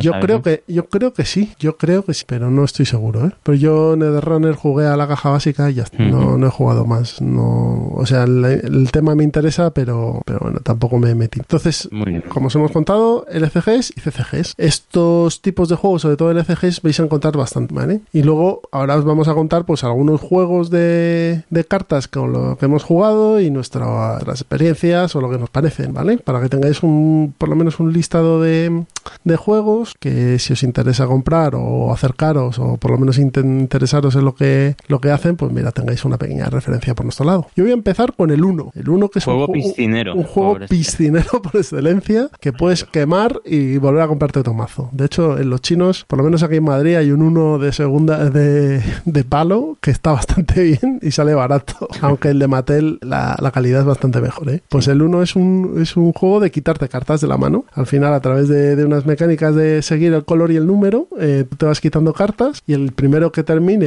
de quitarse la última carta gana la partida. Juego muy piscinero, muy divertido y que yo lo he jugado en familia, ¿eh? pero en familia con los tíos de mi mujer y demás. O sea. Sí, hombre, este es el típico juego que juegas en la playa con 15 años y tal. Pues, pero yo que. Lo jugué mucho en su momento. Y que pero ahora mismo no me echaba, no me echaba una partida, ¿eh? Yo no. Yo a lo mejor en la piscina sí. ¿eh? Yo le, he cogido. Al uno le he cogido yo Un poquito de manía. ¿no? Yo, de hecho, le- me compré un- una cajita de estas de deck building, de estas de. ¿Cómo se llaman? Estas para meter cartitas. No me acuerdo ahora. La tengo aquí Sí. al lado. Para llevármelo a la playa y que esté más protegido. Que nosotros sí que lo jugamos bastante. Nosotros teníamos uno, uno de plástico para, para la playa. Pero vamos, que yo ahora mismo estoy con los amigos y sacan el uno y en la playa y les digo que prefiero, yo me voy a poner a leer un rato. No, no, no me motiva nada, nada ahora mismo, no. Bueno, otro, otro juego del que hemos hablado es el Magic. Magic, juego que lo petó en su momento. En los 90, hablamos de los 90, los primeros 90, además, creo recordar. Este es el juego que hizo multimillonario a, a mucha gente, no multimillonario, pero vamos, que hizo de Wizards of the Coast una gran compañía. Sí. Y bueno, que todavía sigue eh, jugando la gente. Y De- mucho, ¿eh? Mucho, mucho. Mucho, de, hay mogollón de tiendas que, que organizan torneos de Magic de manera regular. Hay como 8 millones de expansiones. Pues un juego competitivo, uno a uno, muy de torneo, muy de jugar en tienda, muy pero muy también de jugar con tus amigos y, y de Sí, piques. es súper entretenido. A mí me gusta mucho. Lo que pasa es que quita mucho, mucho, mucho tiempo y dinero. Entonces, por eso yo, yo por eso lo dejé. Pero sí tuve yo mi temporada de, de Magic también. Es un juego muy, muy divertido, muy, muy divertido. a mí este no me enganchó. A mí a sí, mí yo, apenas me enganchó. eh, buenos ratos con Magic. Ah, si alguien quiere probar, eh, la app de en, en iPad y en Android eh, funciona muy bien. Lo que pasa es que recordar que Que es de pago. es cari- sí, sí que es de pago y que no es barato, creo. Pero No, bueno, también está en Steam.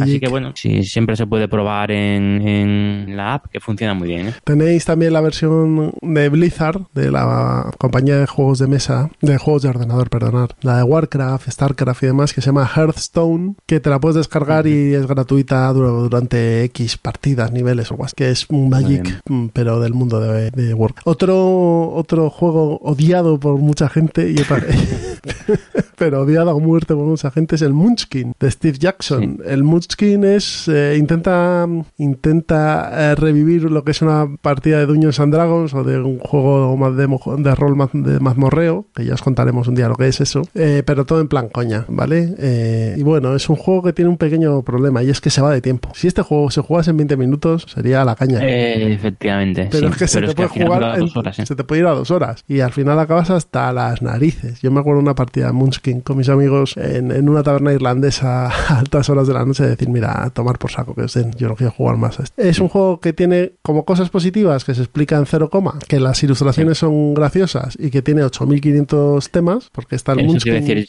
las ilustraciones son graciosas algunas, ¿eh? Bueno, Porque la original y tal me daba mucha pereza. Pero es verdad que ahora hay de todas, o sea, Munchkin hay... Pues tienes hay el mil. Munchkin normal, que es el que os digo de, de mazmorreo y de fantasía heroica. Tienes el Munchkin Chulu, tienes el Munchkin eh, galáctico, el de Super Munchkin de, de superhéroes, el Munchkin de Pathfinder, el de zombies, el del apocalipsis. O sea, tienes un Sí, para que os hagáis una idea, en, la Board Game Geek tiene su propio eh, familia de juegos. sea, Hay una familia de juegos que es Munchkin. Y hay aquí, pues vamos, no sé, mm, probablemente más de 100. Y Munchkin, pues nada, las mecánicas son muy sencillitas, es conseguir eh, eh, llegar a 10 puntos y al nivel 10 que llaman ellos, te vas a sumar al final 10 puntos y, y ganas la partida. Pero bueno, es un juego que es lo que, como lo que decía Miguel, es que se va de tiempo. Si estuviese mejor medido, pero, pero esto debe hacer dinero para aburrir. Bien. Sí.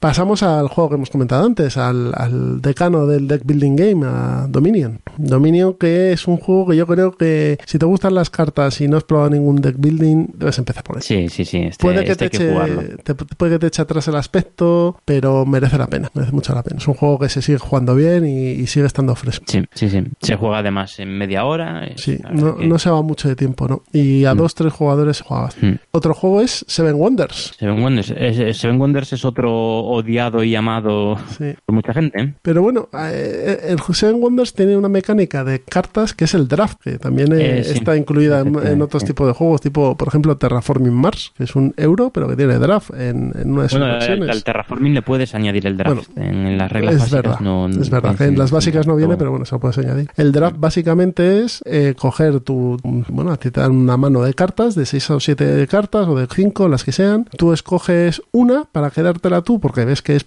potente y que te gusta lo que hace, y pasas el resto a un, al otro jugador. Y tú recibes del, del otro juego, de otro jugador, no del mismo que el- al que se las has dado, sino de otro, recibes su mano sin la carta que le ha escogido previamente. Entonces tú vas ahí haciendo una especie de selección de las cartas que más te cuadran. Y no solo que más te cuadran. A veces tienes que seleccionar cartas que sabes que al tu oponente le va a venir de miedo. Claro. Eso, según- O sea, no es la que más te, También- cua- la que más te cuadra también es quitársela al otro.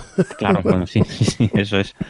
Entonces, A mí, a eh, mí el Seven Wonders me gusta. Es un juego que no, no me mata, pero está bien. O sea, es un- Y yo creo que este juego tampoco se da mucho de tiempo, ¿eh? Yo he jugado varias veces y y no, No, es un juego que se pase de 45 minutos, ¿eh? Sí, tres cuartos de hora, sí, puede ser. Mm. Está bien, las ilustraciones también, el tema que tiene es chulo. Yo creo que es un buen juego. Yo el que no he probado, yo he jugado al grande, al Seven Wonders. El que no he probado es el Sí. Duel. Del Duel hablan muy bien. El Duel es la misma versión de Seven Sí. Wonders, pero para dos solo. Sí, está bien, está bien, pero al final no, está bien, son buenos juegos. eh, peso medio, medio ligero. Las decisiones no son de comerse el coco. ¿eh? Es el único pero que le veo es que las decisiones muchas veces son demasiado obvias. Pero bueno, pero son muy, los dos son muy buenos juegos, ¿eh? muy, Yo- muy entretenidos, además- muy accesibles para, para todo el mundo, para gente que no, no ha jugado mucho y muy, o sea que ven mesa con facilidad y, y fresco. Siempre apetece. Yo me echaba una, una partida un Seven Wonders en cualquier momento. Es un fondo de armario de estos que Eso tienes en casa. Y del Duel, lo bueno que tiene es que se lleva bien para viaje, no es grande.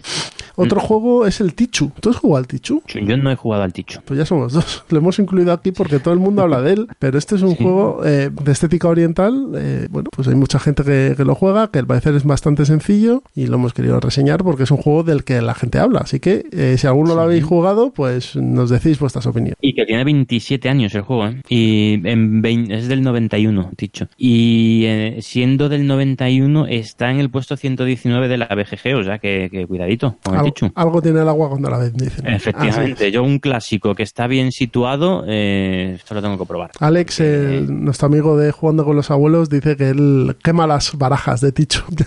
pues Que ya, las vamos, compra- más las referencias com- buenas las no puedo tener. Las compra una detrás Así de que otra. habrá que probarlo. Sí. Bien, hemos hablado, os hemos hablado de los LCGs de, de Fantasy Flight, Net- Android Netrunner, Señor de los Anillos. eh, son juegos muy temáticos, muy temáticos y que pueden ser cooperativos o competitivos, ¿vale? Así que ahí tenéis una larga lista de, de juegos de, de cartas eh, Living Card ¿vale? Un juego que a mí me gusta mucho y que me parece que está muy bien. Legendary Aliens. Sí, sí, tengo muchísimas ganas de probarlo porque el, Cuando lo- tema, cuando- me, me- el tema me flipa. O sea, Cuando- el tema me encanta. A mí, cuando la, quieras. alguien la original, Cuando quieras, Vamos. porque yo lo tengo. tengo este y la expansión. Ya, ya que me puse un día que fui a ver a Michael en el cuarto de juegos, dije, ala, me- y me llevé el de Predator también. muy bien. Ya puesto. Entonces, Legendary Aliens, ¿qué es? Es un deck building, como os hemos contado. Vas crea- empiezas con una, una mano de cartas muy básicas y la vas potenciando, comprándolas de un mercado, ¿vale? ¿Qué te cuentan? Son cuatro mazos diferentes por cada una de las cuatro películas de Alien, ¿vale? Tienes Alien el octavo pasajero, Alien al regreso, Alien 3 y Alien Resurrección. Entonces, el juego está hecho de tal manera que van pasando las, lo que va pasando en la película va pasando en el timing del juego, ¿vale? Tienes unos objetivos que cumplir, tienes unos riesgos, van pasando cosas. Está muy bien hecho. Yo he jugado varias partidas en solitario y he jugado una con más gente y nos dieron los aliens hasta en el paladar.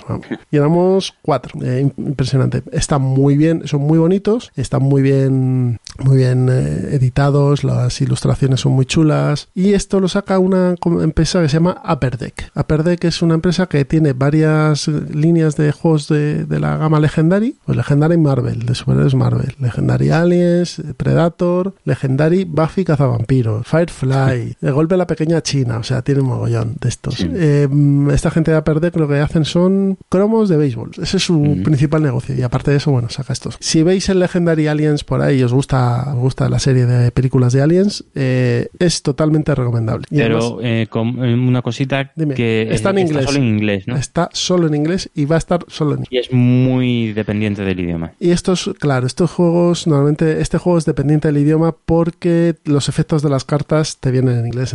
Ya es ya para empezar, que te lo puedes bajar Hombre, y si, tal, si pero... el pero- inglés es un problema, pues para Pues- ti, pues, pues pues nada, pero es, una pena, hay que intentarlo, ¿eh? Que al final lo- el inglés de los juegos de mesa eh, siempre es muy básico y es siempre, siempre lo mismo, ¿eh? Sí, este, este al final es muy básico. Pero está muy, está muy chulo, está muy chulo. De hecho, para que te hagas una idea, la- nosotros, yo he jugado eh, el escenario del octavo pasajero un par de veces, el, el de Aliens al regreso y el de Alien 3, ¿vale? En solitario. Y cuando lo jugué en el club con Alex, con Roberto y con Paco, eh, saludo aquí a Bala. Eh, jugamos el del octavo pasajero, ¿vale? Bueno, pues eh, hay una eh, tú no ves lo que te va viniendo. Tú ves que van entrando cartas de enemigos, pues no las ves porque van dadas la vuelta. Pues una de las cartas de enemigo que ves es John el gato. Y lo que te representa esto es cuando se encuentran al gato metido debajo de, de un tubo sí. de ventilación. Entonces, bueno, está, está muy bien hecho. Está, contiene mucho detalle. Muy Así que bien. si lo veis o controláis el inglés y os gusta la temática, pues es una buena Si recomendación. te gusta la temática, o sea, si te gusta Alien, estoy convencido de que el inglés no es un problema, porque a cualquiera que le guste a Alien lo ve en, Versión en original. versión original, porque el, la- la- el doblaje de Alien es absolutamente infame. Es del 79. Pero vamos, y doblajes y doblajes, este, yo es que la- yo soy incapaz de ver Alien en, en castellano. O sea, no, no puedo, igual que El Resplandor, son dos películas que es que no, no, No, pero el resplandor es no mucho puedo peor. ver en ¿eh? castellano. El resplandor es muchísimo peor, muchísimo peor.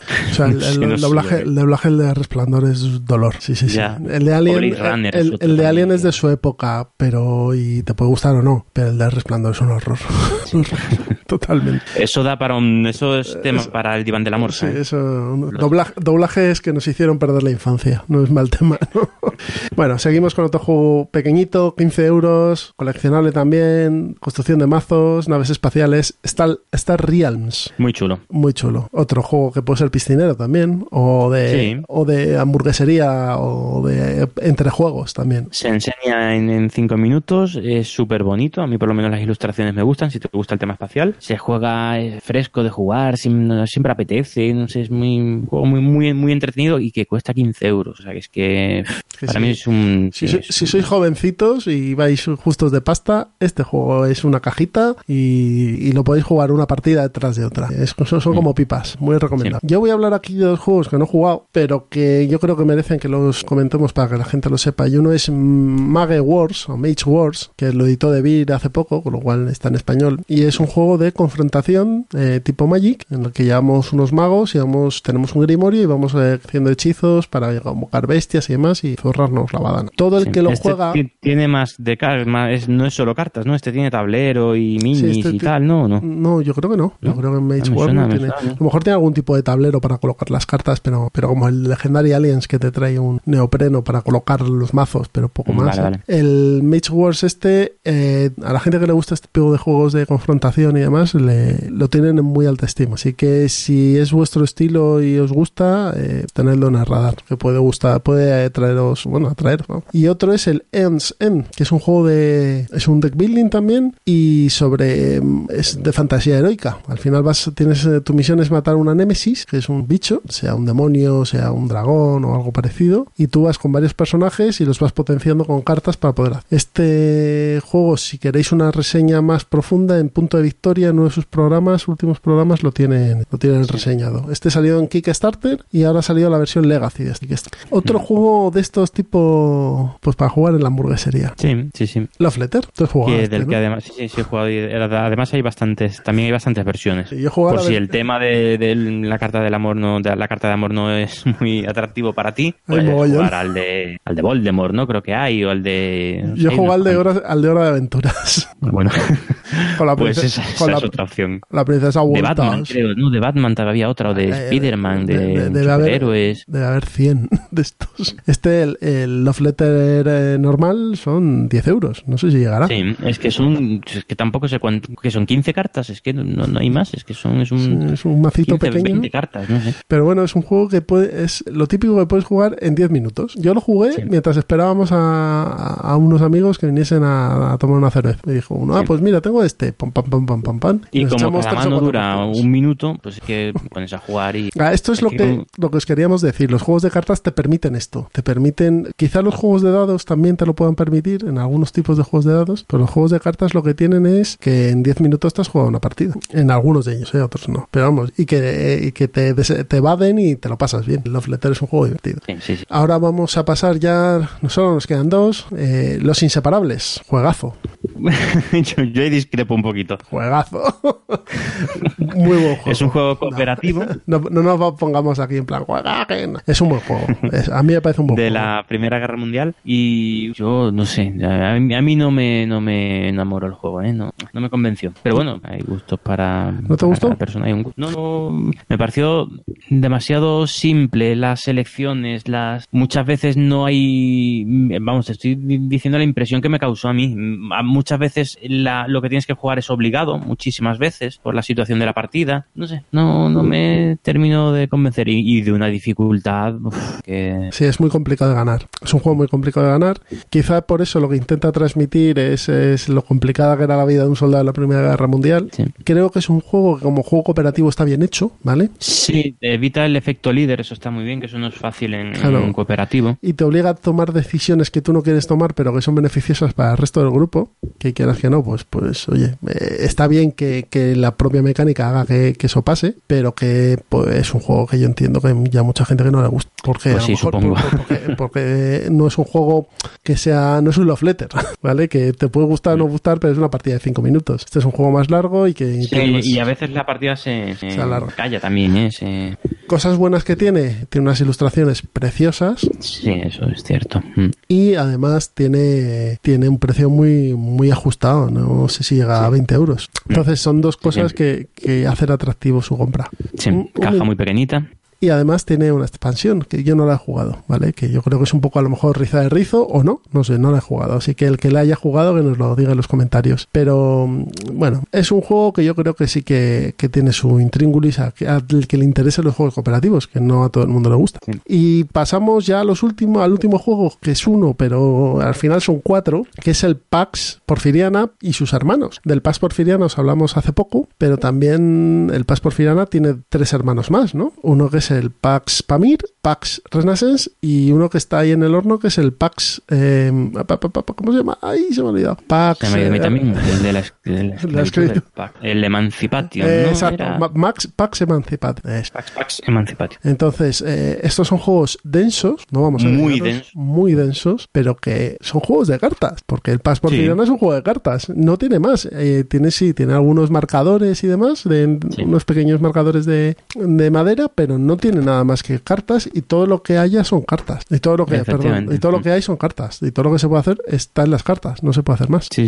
sí. Y son unos juegazos. Y, y con- solo con cartas con- consigue una complejidad eh, brutal. Es decir, Neandertal es otro juego de, de Phil Eklund también que es, es puramente de... Bueno, bueno, ahí tiene alguna, Ahí algún detallito más, pero dado también es y tal. cartas. Pero tanto Porfiriana como Pamir, como Renaissance, y no sé si Emancip- Emancipation o no lo tendrá, pero estos tres que ya están publicados son juegos únicamente de cartas. La única diferencia, o sea, la única variable que te meten es el dinero, que te vienen unas fichitas para contabilizar tu dinero. Y algún cubo en el Pass eh, Renaissance, porque tiene un mapa hecho con cartas y, tienes que hacer que activar, eh, tienes que colocarte en el mapa. Pero el motor y todo, todos son juegos. Entonces, para que veáis eh, que los juegos de cartas en los juegos en los modernos juegos de mesa tienen dos puntos. Tienes el punto del Star Realms o del Love Letter, que son juegos muy ligeritos y, y divertidos en su forma, y luego tienes eh, grandes pesos pesados como el Post Porfiriana o el Pass Renaissance, que son juegos sesudos, que son juegos complicados y que son juegos de grandes tomas de decisiones, pero que son únicamente de. Eso es. Y luego están los grandes clásicos, porque no me digas que no te echarías tú ahora mismo un musete, Jesús. Mus. O, un- hace que o una, o- una pocha. Vamos, yo ahora mismo un mus. Un musi, Lo un echaba musi, feliz. un musi. Además, como decía Chema Pamundi en su vídeo, un, un juego donde se permite mentir y hacer Sí. trampas. Ese es el Pues mus. sí. Bueno, pues esto ha sido nuestro repaso a los juegos de cartas. Esperamos que, que os haya servido, que os haya dado algún título que no tenéis controlado. Ya sabéis, cualquier comentario nos lo dejáis aquí en iVoox o nos mandáis el correo o por Twitter, ¿vale? Luego al final del programa damos las vías de contacto y ahí podéis decirnos que no tenemos ni puñetera idea o que estéis de acuerdo o lo que sea. Bueno, Miguel, vamos a la mesa de pruebas. Venga. Hasta ahora. Ahora.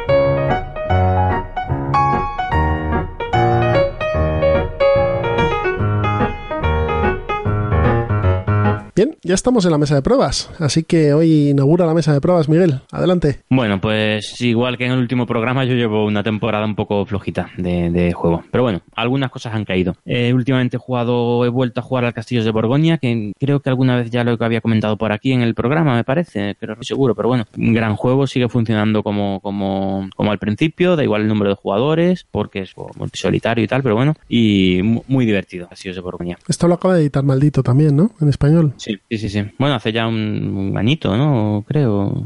Algo Sí, menos, bueno, ¿no? sí, no hace- no- no- algo menos. Yo creo que sí, pero bueno, que está en español, que lo podéis comprar si en os español, interesa. Y además eh, muy completo con muchas expansiones. Está, está muy bien, está muy bien. Y es un juegazo, ¿eh? O sea, eh, el Castillo de Borgoña es un juego que tiene que estar en tu en la ludoteca porque es muy fácil que vea mesa y es bastante sesudo. Es muy abstracto, pero bueno, pero si no te gustan los, abstra- los abstractos, eh, este no es tu juego. Muy matemático. Y otro que he jugado es el Food Chain Magnate, eh, que me parece un juego estupendo, es un juego económico que manejamos, eh, tenemos que ir a eh, gestionar una cadena de comida rápida, gestionar realmente la cadena, o sea, gestionar el- el- los recursos humanos de, de esa cadena, o sea, de, de Sí, ese restaurante. El restaurante, puramente dicho. Sí, sí, tienes que, ¿cómo, perdona? Que, que gestionas el, el restaurante, como quien dice. restaurantes, sí, sí. Pero sobre todo la, la, la, la cadena de mando, o sea, los sí, sí.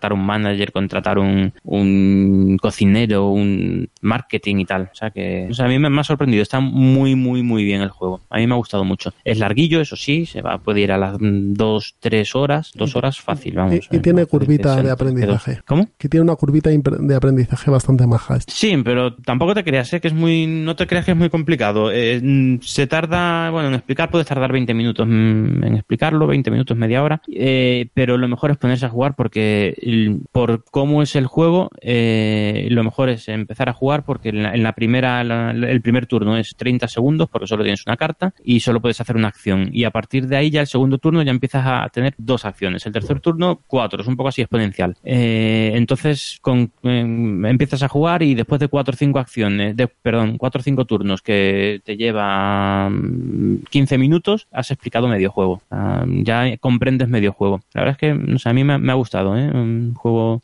sesudo, eh, durete, no de reglas, sino de, de, de- de decisiones, pero muy chulo. Este muy- juego muy- muy está, bonito. este juego está en Board Game Core Sí. implementado y está muy bien implementado. ¿eh? Estos son los tíos del Virgin Das World, que es la misma página. Sí, sí, y el Antiquity creo y... y el Antiquity y creo que hay otro más. No me sí, acuerdo otro más, es. de cuatro juegazos, ¿eh? no me acuerdo cuál es otro, pero también muy bueno. Entonces, si os, si os apetece acercaros, pues si conocéis a alguien que puede echar una mano en vía digital, pues antes de, de meteros en el tablero, porque si lo jugáis y, y- y os gusta, os lo vais a comprar, eh, echarle ahí una manita, porque está bien y bueno, pues ves el juego al final de esta. Sí, yo creo que está si bastante te gusta fiel, o no. es bastante fiel al, al espíritu del juego del tablero y, y no hay mucha diferencia entre uno y otro. Sí. Y es un juego caro, así que si lo puedes probar antes, mejor. Eso es. Y el último juego con el que he estado, que es el que me tiene ahora mismo absorbido, es el, el Arkham Horror LCG. Es, mm, ahora mismo estoy en plena efervescencia de, de, mm, mirar cartas, de pensar, no, de probar una partida, no, pero le voy a meter a, a- a este investigador, le voy a meter un tal carta y le voy a quitar la otra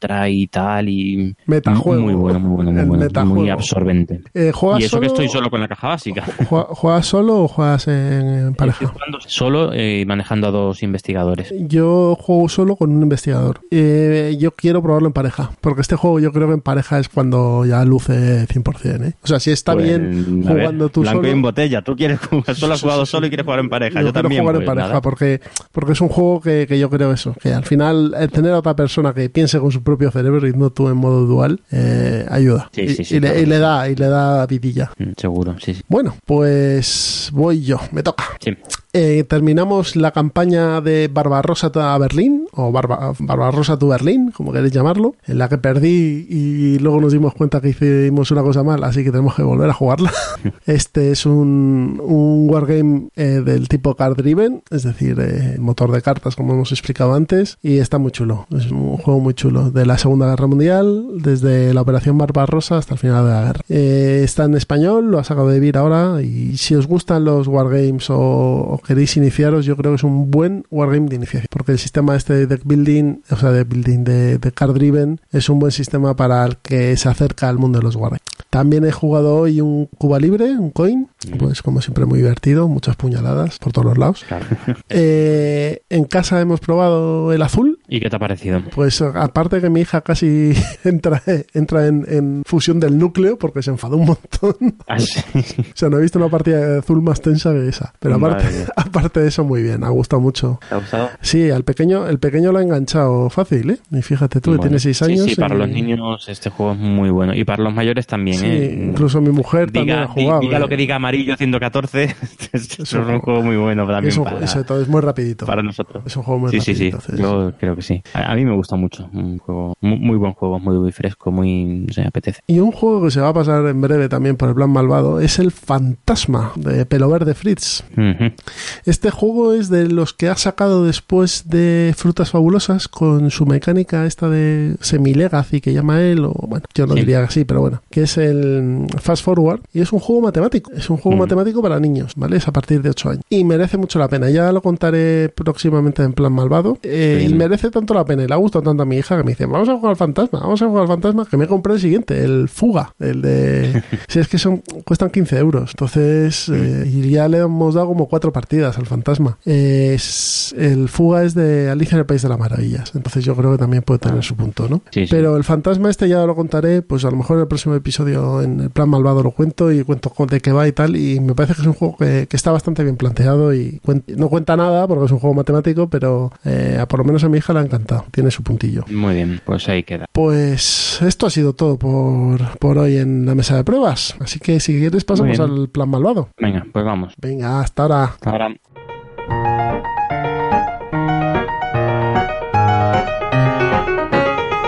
Bien, pues ya está acabando esto y antes de irnos os vamos a contar nuestro plan malvado. Así que empiezas, Miguel. Bueno, pues hoy vamos a dar un, pasito adelante con, los juegos. Eh, ya suponemos que llevamos ya una temporadita buena jugando con los niños ya de... o sea, hemos explicado muchos juegos para niños. Yo te diría que desde 5 años, 6 años hemos, hemos comentado juegos, ¿no? Sí. El de ahora ya es un pasito más. Es decir, si queremos terminar jugando al, al Toilet Struggle, pues no pueden pasar la vida jugando al, azul o al, o al tal, pues ahora vamos a dar un pasito más, que es un, el wargame de iniciación por excelencia, creo yo, que es el Memoir 44. Eh, es un juego que los niños, bueno, en la caja viene dada a partir de 8 años, creo que es un poco, un poquito, un poquito optimista, que un niño de 8 años juega el Memoir, pero tampoco se queda muy lejos, es decir, un niño de 10 años puede jugar al Memoir ya eh, al 100%. Niño de 10 años, con 10 años eh, juega al 100% de las posibilidades del juego.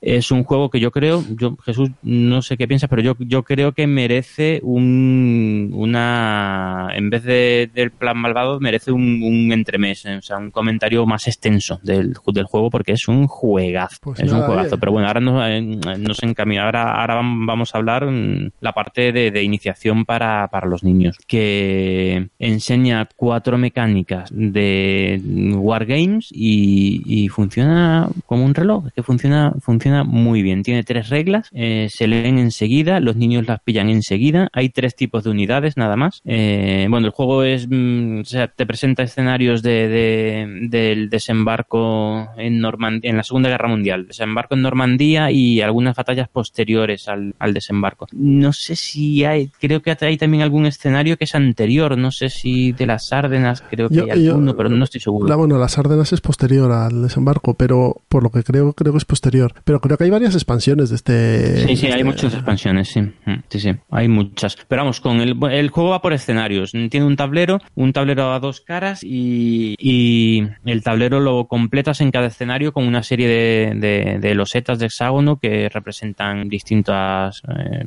condiciones del terreno. Sí, eh, montaña, eh, bosque, pueblos y tal. Eh, búnkers y bueno, tú pones el escenario, el escenario dice las tropas que tiene cada bando que ya comento que hay solo tres tipos de, tropa, infantería eh, blindados, y infantería carros y, artillería. Ya está, esas son las tres tropas que hay. Hay alguna ligera variación contra algunas tropas de élite, pero básicamente esas, son esas tres y tienen reglas súper sencillas. te mueves un determinado número de, hexágonos, si eres, si manejas un carro, un carro blindado, te, eh, te puedes mover, creo que recordar que eran hexágonos, me parece. Ya, ya se me van olvidando un poquito las reglas. Pero bueno, cada, cada la infantería mm, te mueves eh, hasta dos hexágonos o uno si quieres atacar y poco más y, y pocas reglas más hay. Cada una de esas de esas tres unidades tiene una potencia de fuego que es el número de dados que tira y, y una resistencia que es con qué resultado de los dados eh, sufre bajas. Y con esas reglas es que ya es que empiezas a jugar en cinco minutos, lo explicas en cinco minutos. Es, tiene un motor de cartas para jugar, es un juego de cartas. No es que motor de bueno, sí es un, un, juego de un juego de cartas. Tú vas manejando en cada en tu turno eh, activas una carta. Y con eso activas la unidad, ¿no? Supongo. Sí, es un sistema de juego que lo han explotado bastante. Tiene que tienes el, centro, el centro y los flancos, ¿no? Efectivamente, eso es. es eh, las cartas básicamente lo que hacen es activar toda la, un número determinado de unidades según la carta de la zona central o de un flanco, del otro flanco, de los dos flancos o todas las unidades de un tipo determinado y luego hay otras cartas así mm, con, con un poquito más especiales pero que viene explicado el texto muy son todas muy sencillitas. Y es un sistema de juego que creo que cualquier otro juego hay, mira, hay, lo han implementado en unos cuantos más el, el, el, primero que dicen de este estilo que salió fue el Battle Cry. El Battle Cry que es un juego muy parecido al Memoir 44 sobre la guerra sí. de secesión americana. Creo que es Gettysburg y además también tiene muñequitos ¿vale? caballería, infantería y cañones. Luego está sí. este Memoir y luego está la serie Commands and Colors de ah, claro, eso es Commands and Colors, sí. Que son bloques de madera y hay dos que hay dos editados y uno en horno, como quien dice. Los dos editados es el Commands and Color Napoleonics, que es sobre las guerras napoleónicas, pues ya sabéis, Usares y toda esta banda. Y luego está el Commands and Color Antigüedad, eh, Ancients, que es Ah, sí, sí. eh, romanos, cartagineses, es la caja básica, y luego ya están persas, griegos, eh, macedonios, bueno, tienes todo y los... con muchas expansiones también. Sí, ese tiene como 6 o 7, ¿eh? Y, Y está- había otro de fantasía, ¿no? El, el Eh, sí, el Battle Lore. medieval, el, Battle Lore. el Battle Lore, que es del mundo de Terrinoth, este de, de la gente de Fantasy Flight, que es también muy Mm. parecido. Y GMT está preparando el Command and Color medieval, ¿vale? Que Mm. van a ser batallas medias. Pero lo que dice Miguel, el, el sistema de juego es muy parecido en los tres casos. Sí, sí, sí, sí. Así que escoge la, la temática que más te. Yo creo que para, atraiga? para jugar con niños el Memoir es el mejor porque para empezar tiene muñecos, que eso siempre ayuda. Sí. Quizá el Battle Cry también, pero el Battle Cry creo que está solo en inglés. Y, y el Memoir yo creo que es una acción estupenda. Sí, sí, sí. A mí me parece un juego genial. Mi hijo, pues con 10 años, eh, lo juega muy bien y lo pide. O sea, es un juego de los que pide. Él, él pide sacar a mesa y, y bueno, uf, vamos, me mete unas tundas que, Es que- vaya. Yo me imagino con 10 años poder jugar con muñecos y ahí pff, eso, vamos, yo que jugaba con los indios y los vaqueros en plan cutre, estos que te venían en el sobre, ¿te acuerdas? Que comprabas Sí, sí. el sobre en el kiosco y venían cada dos vaqueros, uno estaba mellado. Pues, Sí, es verdad. pues eh, poder jugar esto en plan serio con miniaturas buenas, joder, es un pasote. Sí, está muy bien. El juego está muy es, es un gran juego. Y Memoir 44 lo acaban de reeditar en español, ¿no? O lo van a Eh, reeditar en breve. Sí, es- está, sí, en- pero en breve. No sé si en mayo, lo, lo comentamos eh, la semana pasada, creo, el programa anterior. Eh, no me recuerdo si en mayo o en junio van a sacar eh, el Memoir 44 re- reeditado con todas las expansiones, además. O sea que gran noticia, es un momento. Pues es un, es un buen momento. buen momento para pillarlo. Sí. Bueno, pues aquí la recomendación de Miguel, Memor 44, un wargame de iniciación, ¿vale? Con, con unas mecánicas muy sencillas y sobre todo con minis que para los niños siempre es un plus, recordadlo. Y si las minis son un plus, las canicas de colores son otro plus. Y entonces yo os voy a hablar de Potion Explosion, un juego de Fantasy Flight editado aquí por Edge y, y Potion Explosion lo que nos hace es que nos lleva a un laboratorio de pociones en una escuela de magia donde vamos a elaborar nuestras pociones usando canicas. Entonces, ¿en qué consiste el juego? Mm, vamos a tener un dispensador con varios canales con canicas de diferentes colores, rojo, azul, amarillo y negro. Y vamos a tener unas losetas de, de- de pociones. Nosotros vamos a poder preparar hasta dos pociones por turno. Eh, en las losetas de pociones va a haber un huequecito para que nosotros coloquemos los ingredientes, que son estas canicas. Pero ¿qué pasa? Que cuando tú coges una canica de un color y choca con otra canica de otro color en el dispensador, explotan y te las puedes llevar también. Un poco como lo que pasa en Candy Crush o en juegos muy parecidos Sí. de ese estilo. Muy similar, es como llevar el Candy Crush a, un juego de mesa. Y eh, al final vas haciendo tus pociones y las pociones cuando las terminas te las quedas y te las puedes beber. Al bebértelas, perdón, vais a tener un, un efecto que va a ayudar a que tú puedas se- conseguir eh, más canicas para seguir haciendo pociones. Cuando se terminan unas fichas de, de excelencia que se consiguen cuando tú consigues hacer tres pociones iguales, cinco pociones diferentes, etc. Se acaba el juego y se cuentan los puntos de victoria que vienen anotados en las pociones que tú has hecho. Y eso es Potion Explosion. No tiene mucho más, Eso es. ¿vale? Sí, sí, y súper entretenido. Claro. Eh, en mesa es, mm, para los niños es chulísimo. Es chulísimo. Eh, Lo ves en mesa del, del dispensador de, de- de elementos del- de, las pociones, eh, de, o sea, de las canicas, está muy bien hecho, muy muy bien. Con cartón hacen, hacen un dispensador en el que con una ligera pendiente las canicas van cayendo, tú coges una canica y caen las siguientes. Está muy bien hecho y con tus tú, tú estás en, con tu zona de, de jugador con tus pociones, vas cogiendo las canicas, las vas poniendo en las pociones para ir completándolas. Con, con, con tu Y- cartoncito, con los mecheros bunchen estos para poder hacer la posición, clu, clu, clu, clu, clu. Y, y está muy bien. Y, eh, y sobre todo, ¿qué tiene de bueno para los niños? Las canicas es algo muy divertido de coger y de manejar y de usar, con lo cual tiene un componente manual que a los niños les encanta poder tocar. Eh, también son colores, son colores agradables y, y alegres, con lo cual ellos van montando. Eh, lo que tienen, lo- aquí lo que se intenta es que los niños em, potencien su organización, eh, que sepan qué color tienen que coger y hasta qué punto pueden hacer que explote para coger el color que les conviene, ¿vale? Sí. Esto con niños de a partir de 8 años ya funciona bien. Sí, ocho años, sí, yo, te- yo estoy, estoy de acuerdo, sí. Mm. Ya funciona bien y te ganan, ¿eh? Las partidas. Sí, sí.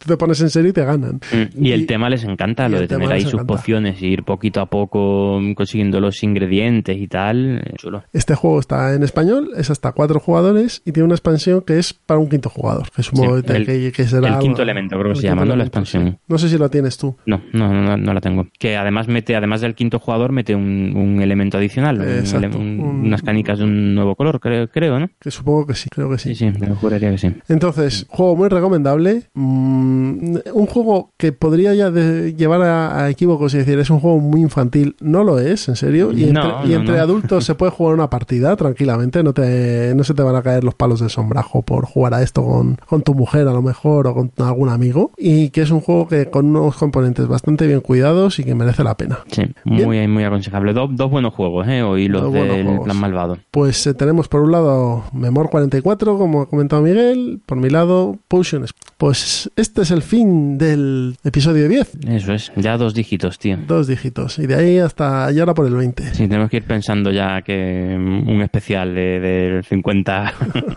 Bueno, bueno, 50 aniversario. me, me he venido arriba. Bueno, eh, formas de contacto, ya sabéis, a través de los comentarios de iVoox, que es lo que sois la mayoría y nos encanta poder leeros y comentaros. Sí. a través de nuestro correo ciudadano.mipel.gmail.com a través de nuestra página web eh, ciudadano.mipel.wordpress.com también. Ahí tendréis tenéis los, los episodios colgados y la descripción del episodio. En Facebook también nos hemos metido ahí hemos metido el hocico y ahí estamos colgando los, los eh, episodios y podéis comentar y recomendar. Y luego en nuestra en la cuenta de Twitter del programa que es eh, arroba ciudadano mipel. La cuenta de Miguel es Miguel. Arroba entre en Twitter y la mía es arroba citizenpincer o buscáis Ciudadano Pinzas en Twitter. El logo nos lo, como sabéis, nos lo hizo Susana Cid en susanacid.es, podéis ver sus trabajos y contactar con ella si deseáis. Y esto es todo. Eso es, eh, deciros que, encantados de que nos hagáis todos los comentarios que queráis, que me está gustando mucho el tema de, todo lo que nos estáis aconsejando entre todos para, para jugar con nuestros, con nuestros niños, que todas esas ideas son bienvenidas y que me parece, yo estoy encantado con todas la, con toda la participación de, de, de, de todos los juegos que vamos descubriendo nosotros también, de que nos vais aconsejando vosotros para, para jugar con los niños. Y el feedback que nos dais de los juegos que nosotros recomendamos y que jugáis con vuestros hijos también. También. Esto, queréis que no, ayuda mucho. y da muchos ánimos. Bueno, Sí, señor. pues nos vemos en el programa 11, que será, espero, dentro de poquito. Sí, en dos, tres semanas. Pues nada, pasa buena noche, Miguel. Venga, igualmente, pasadlo Hasta- bien. Hasta luego.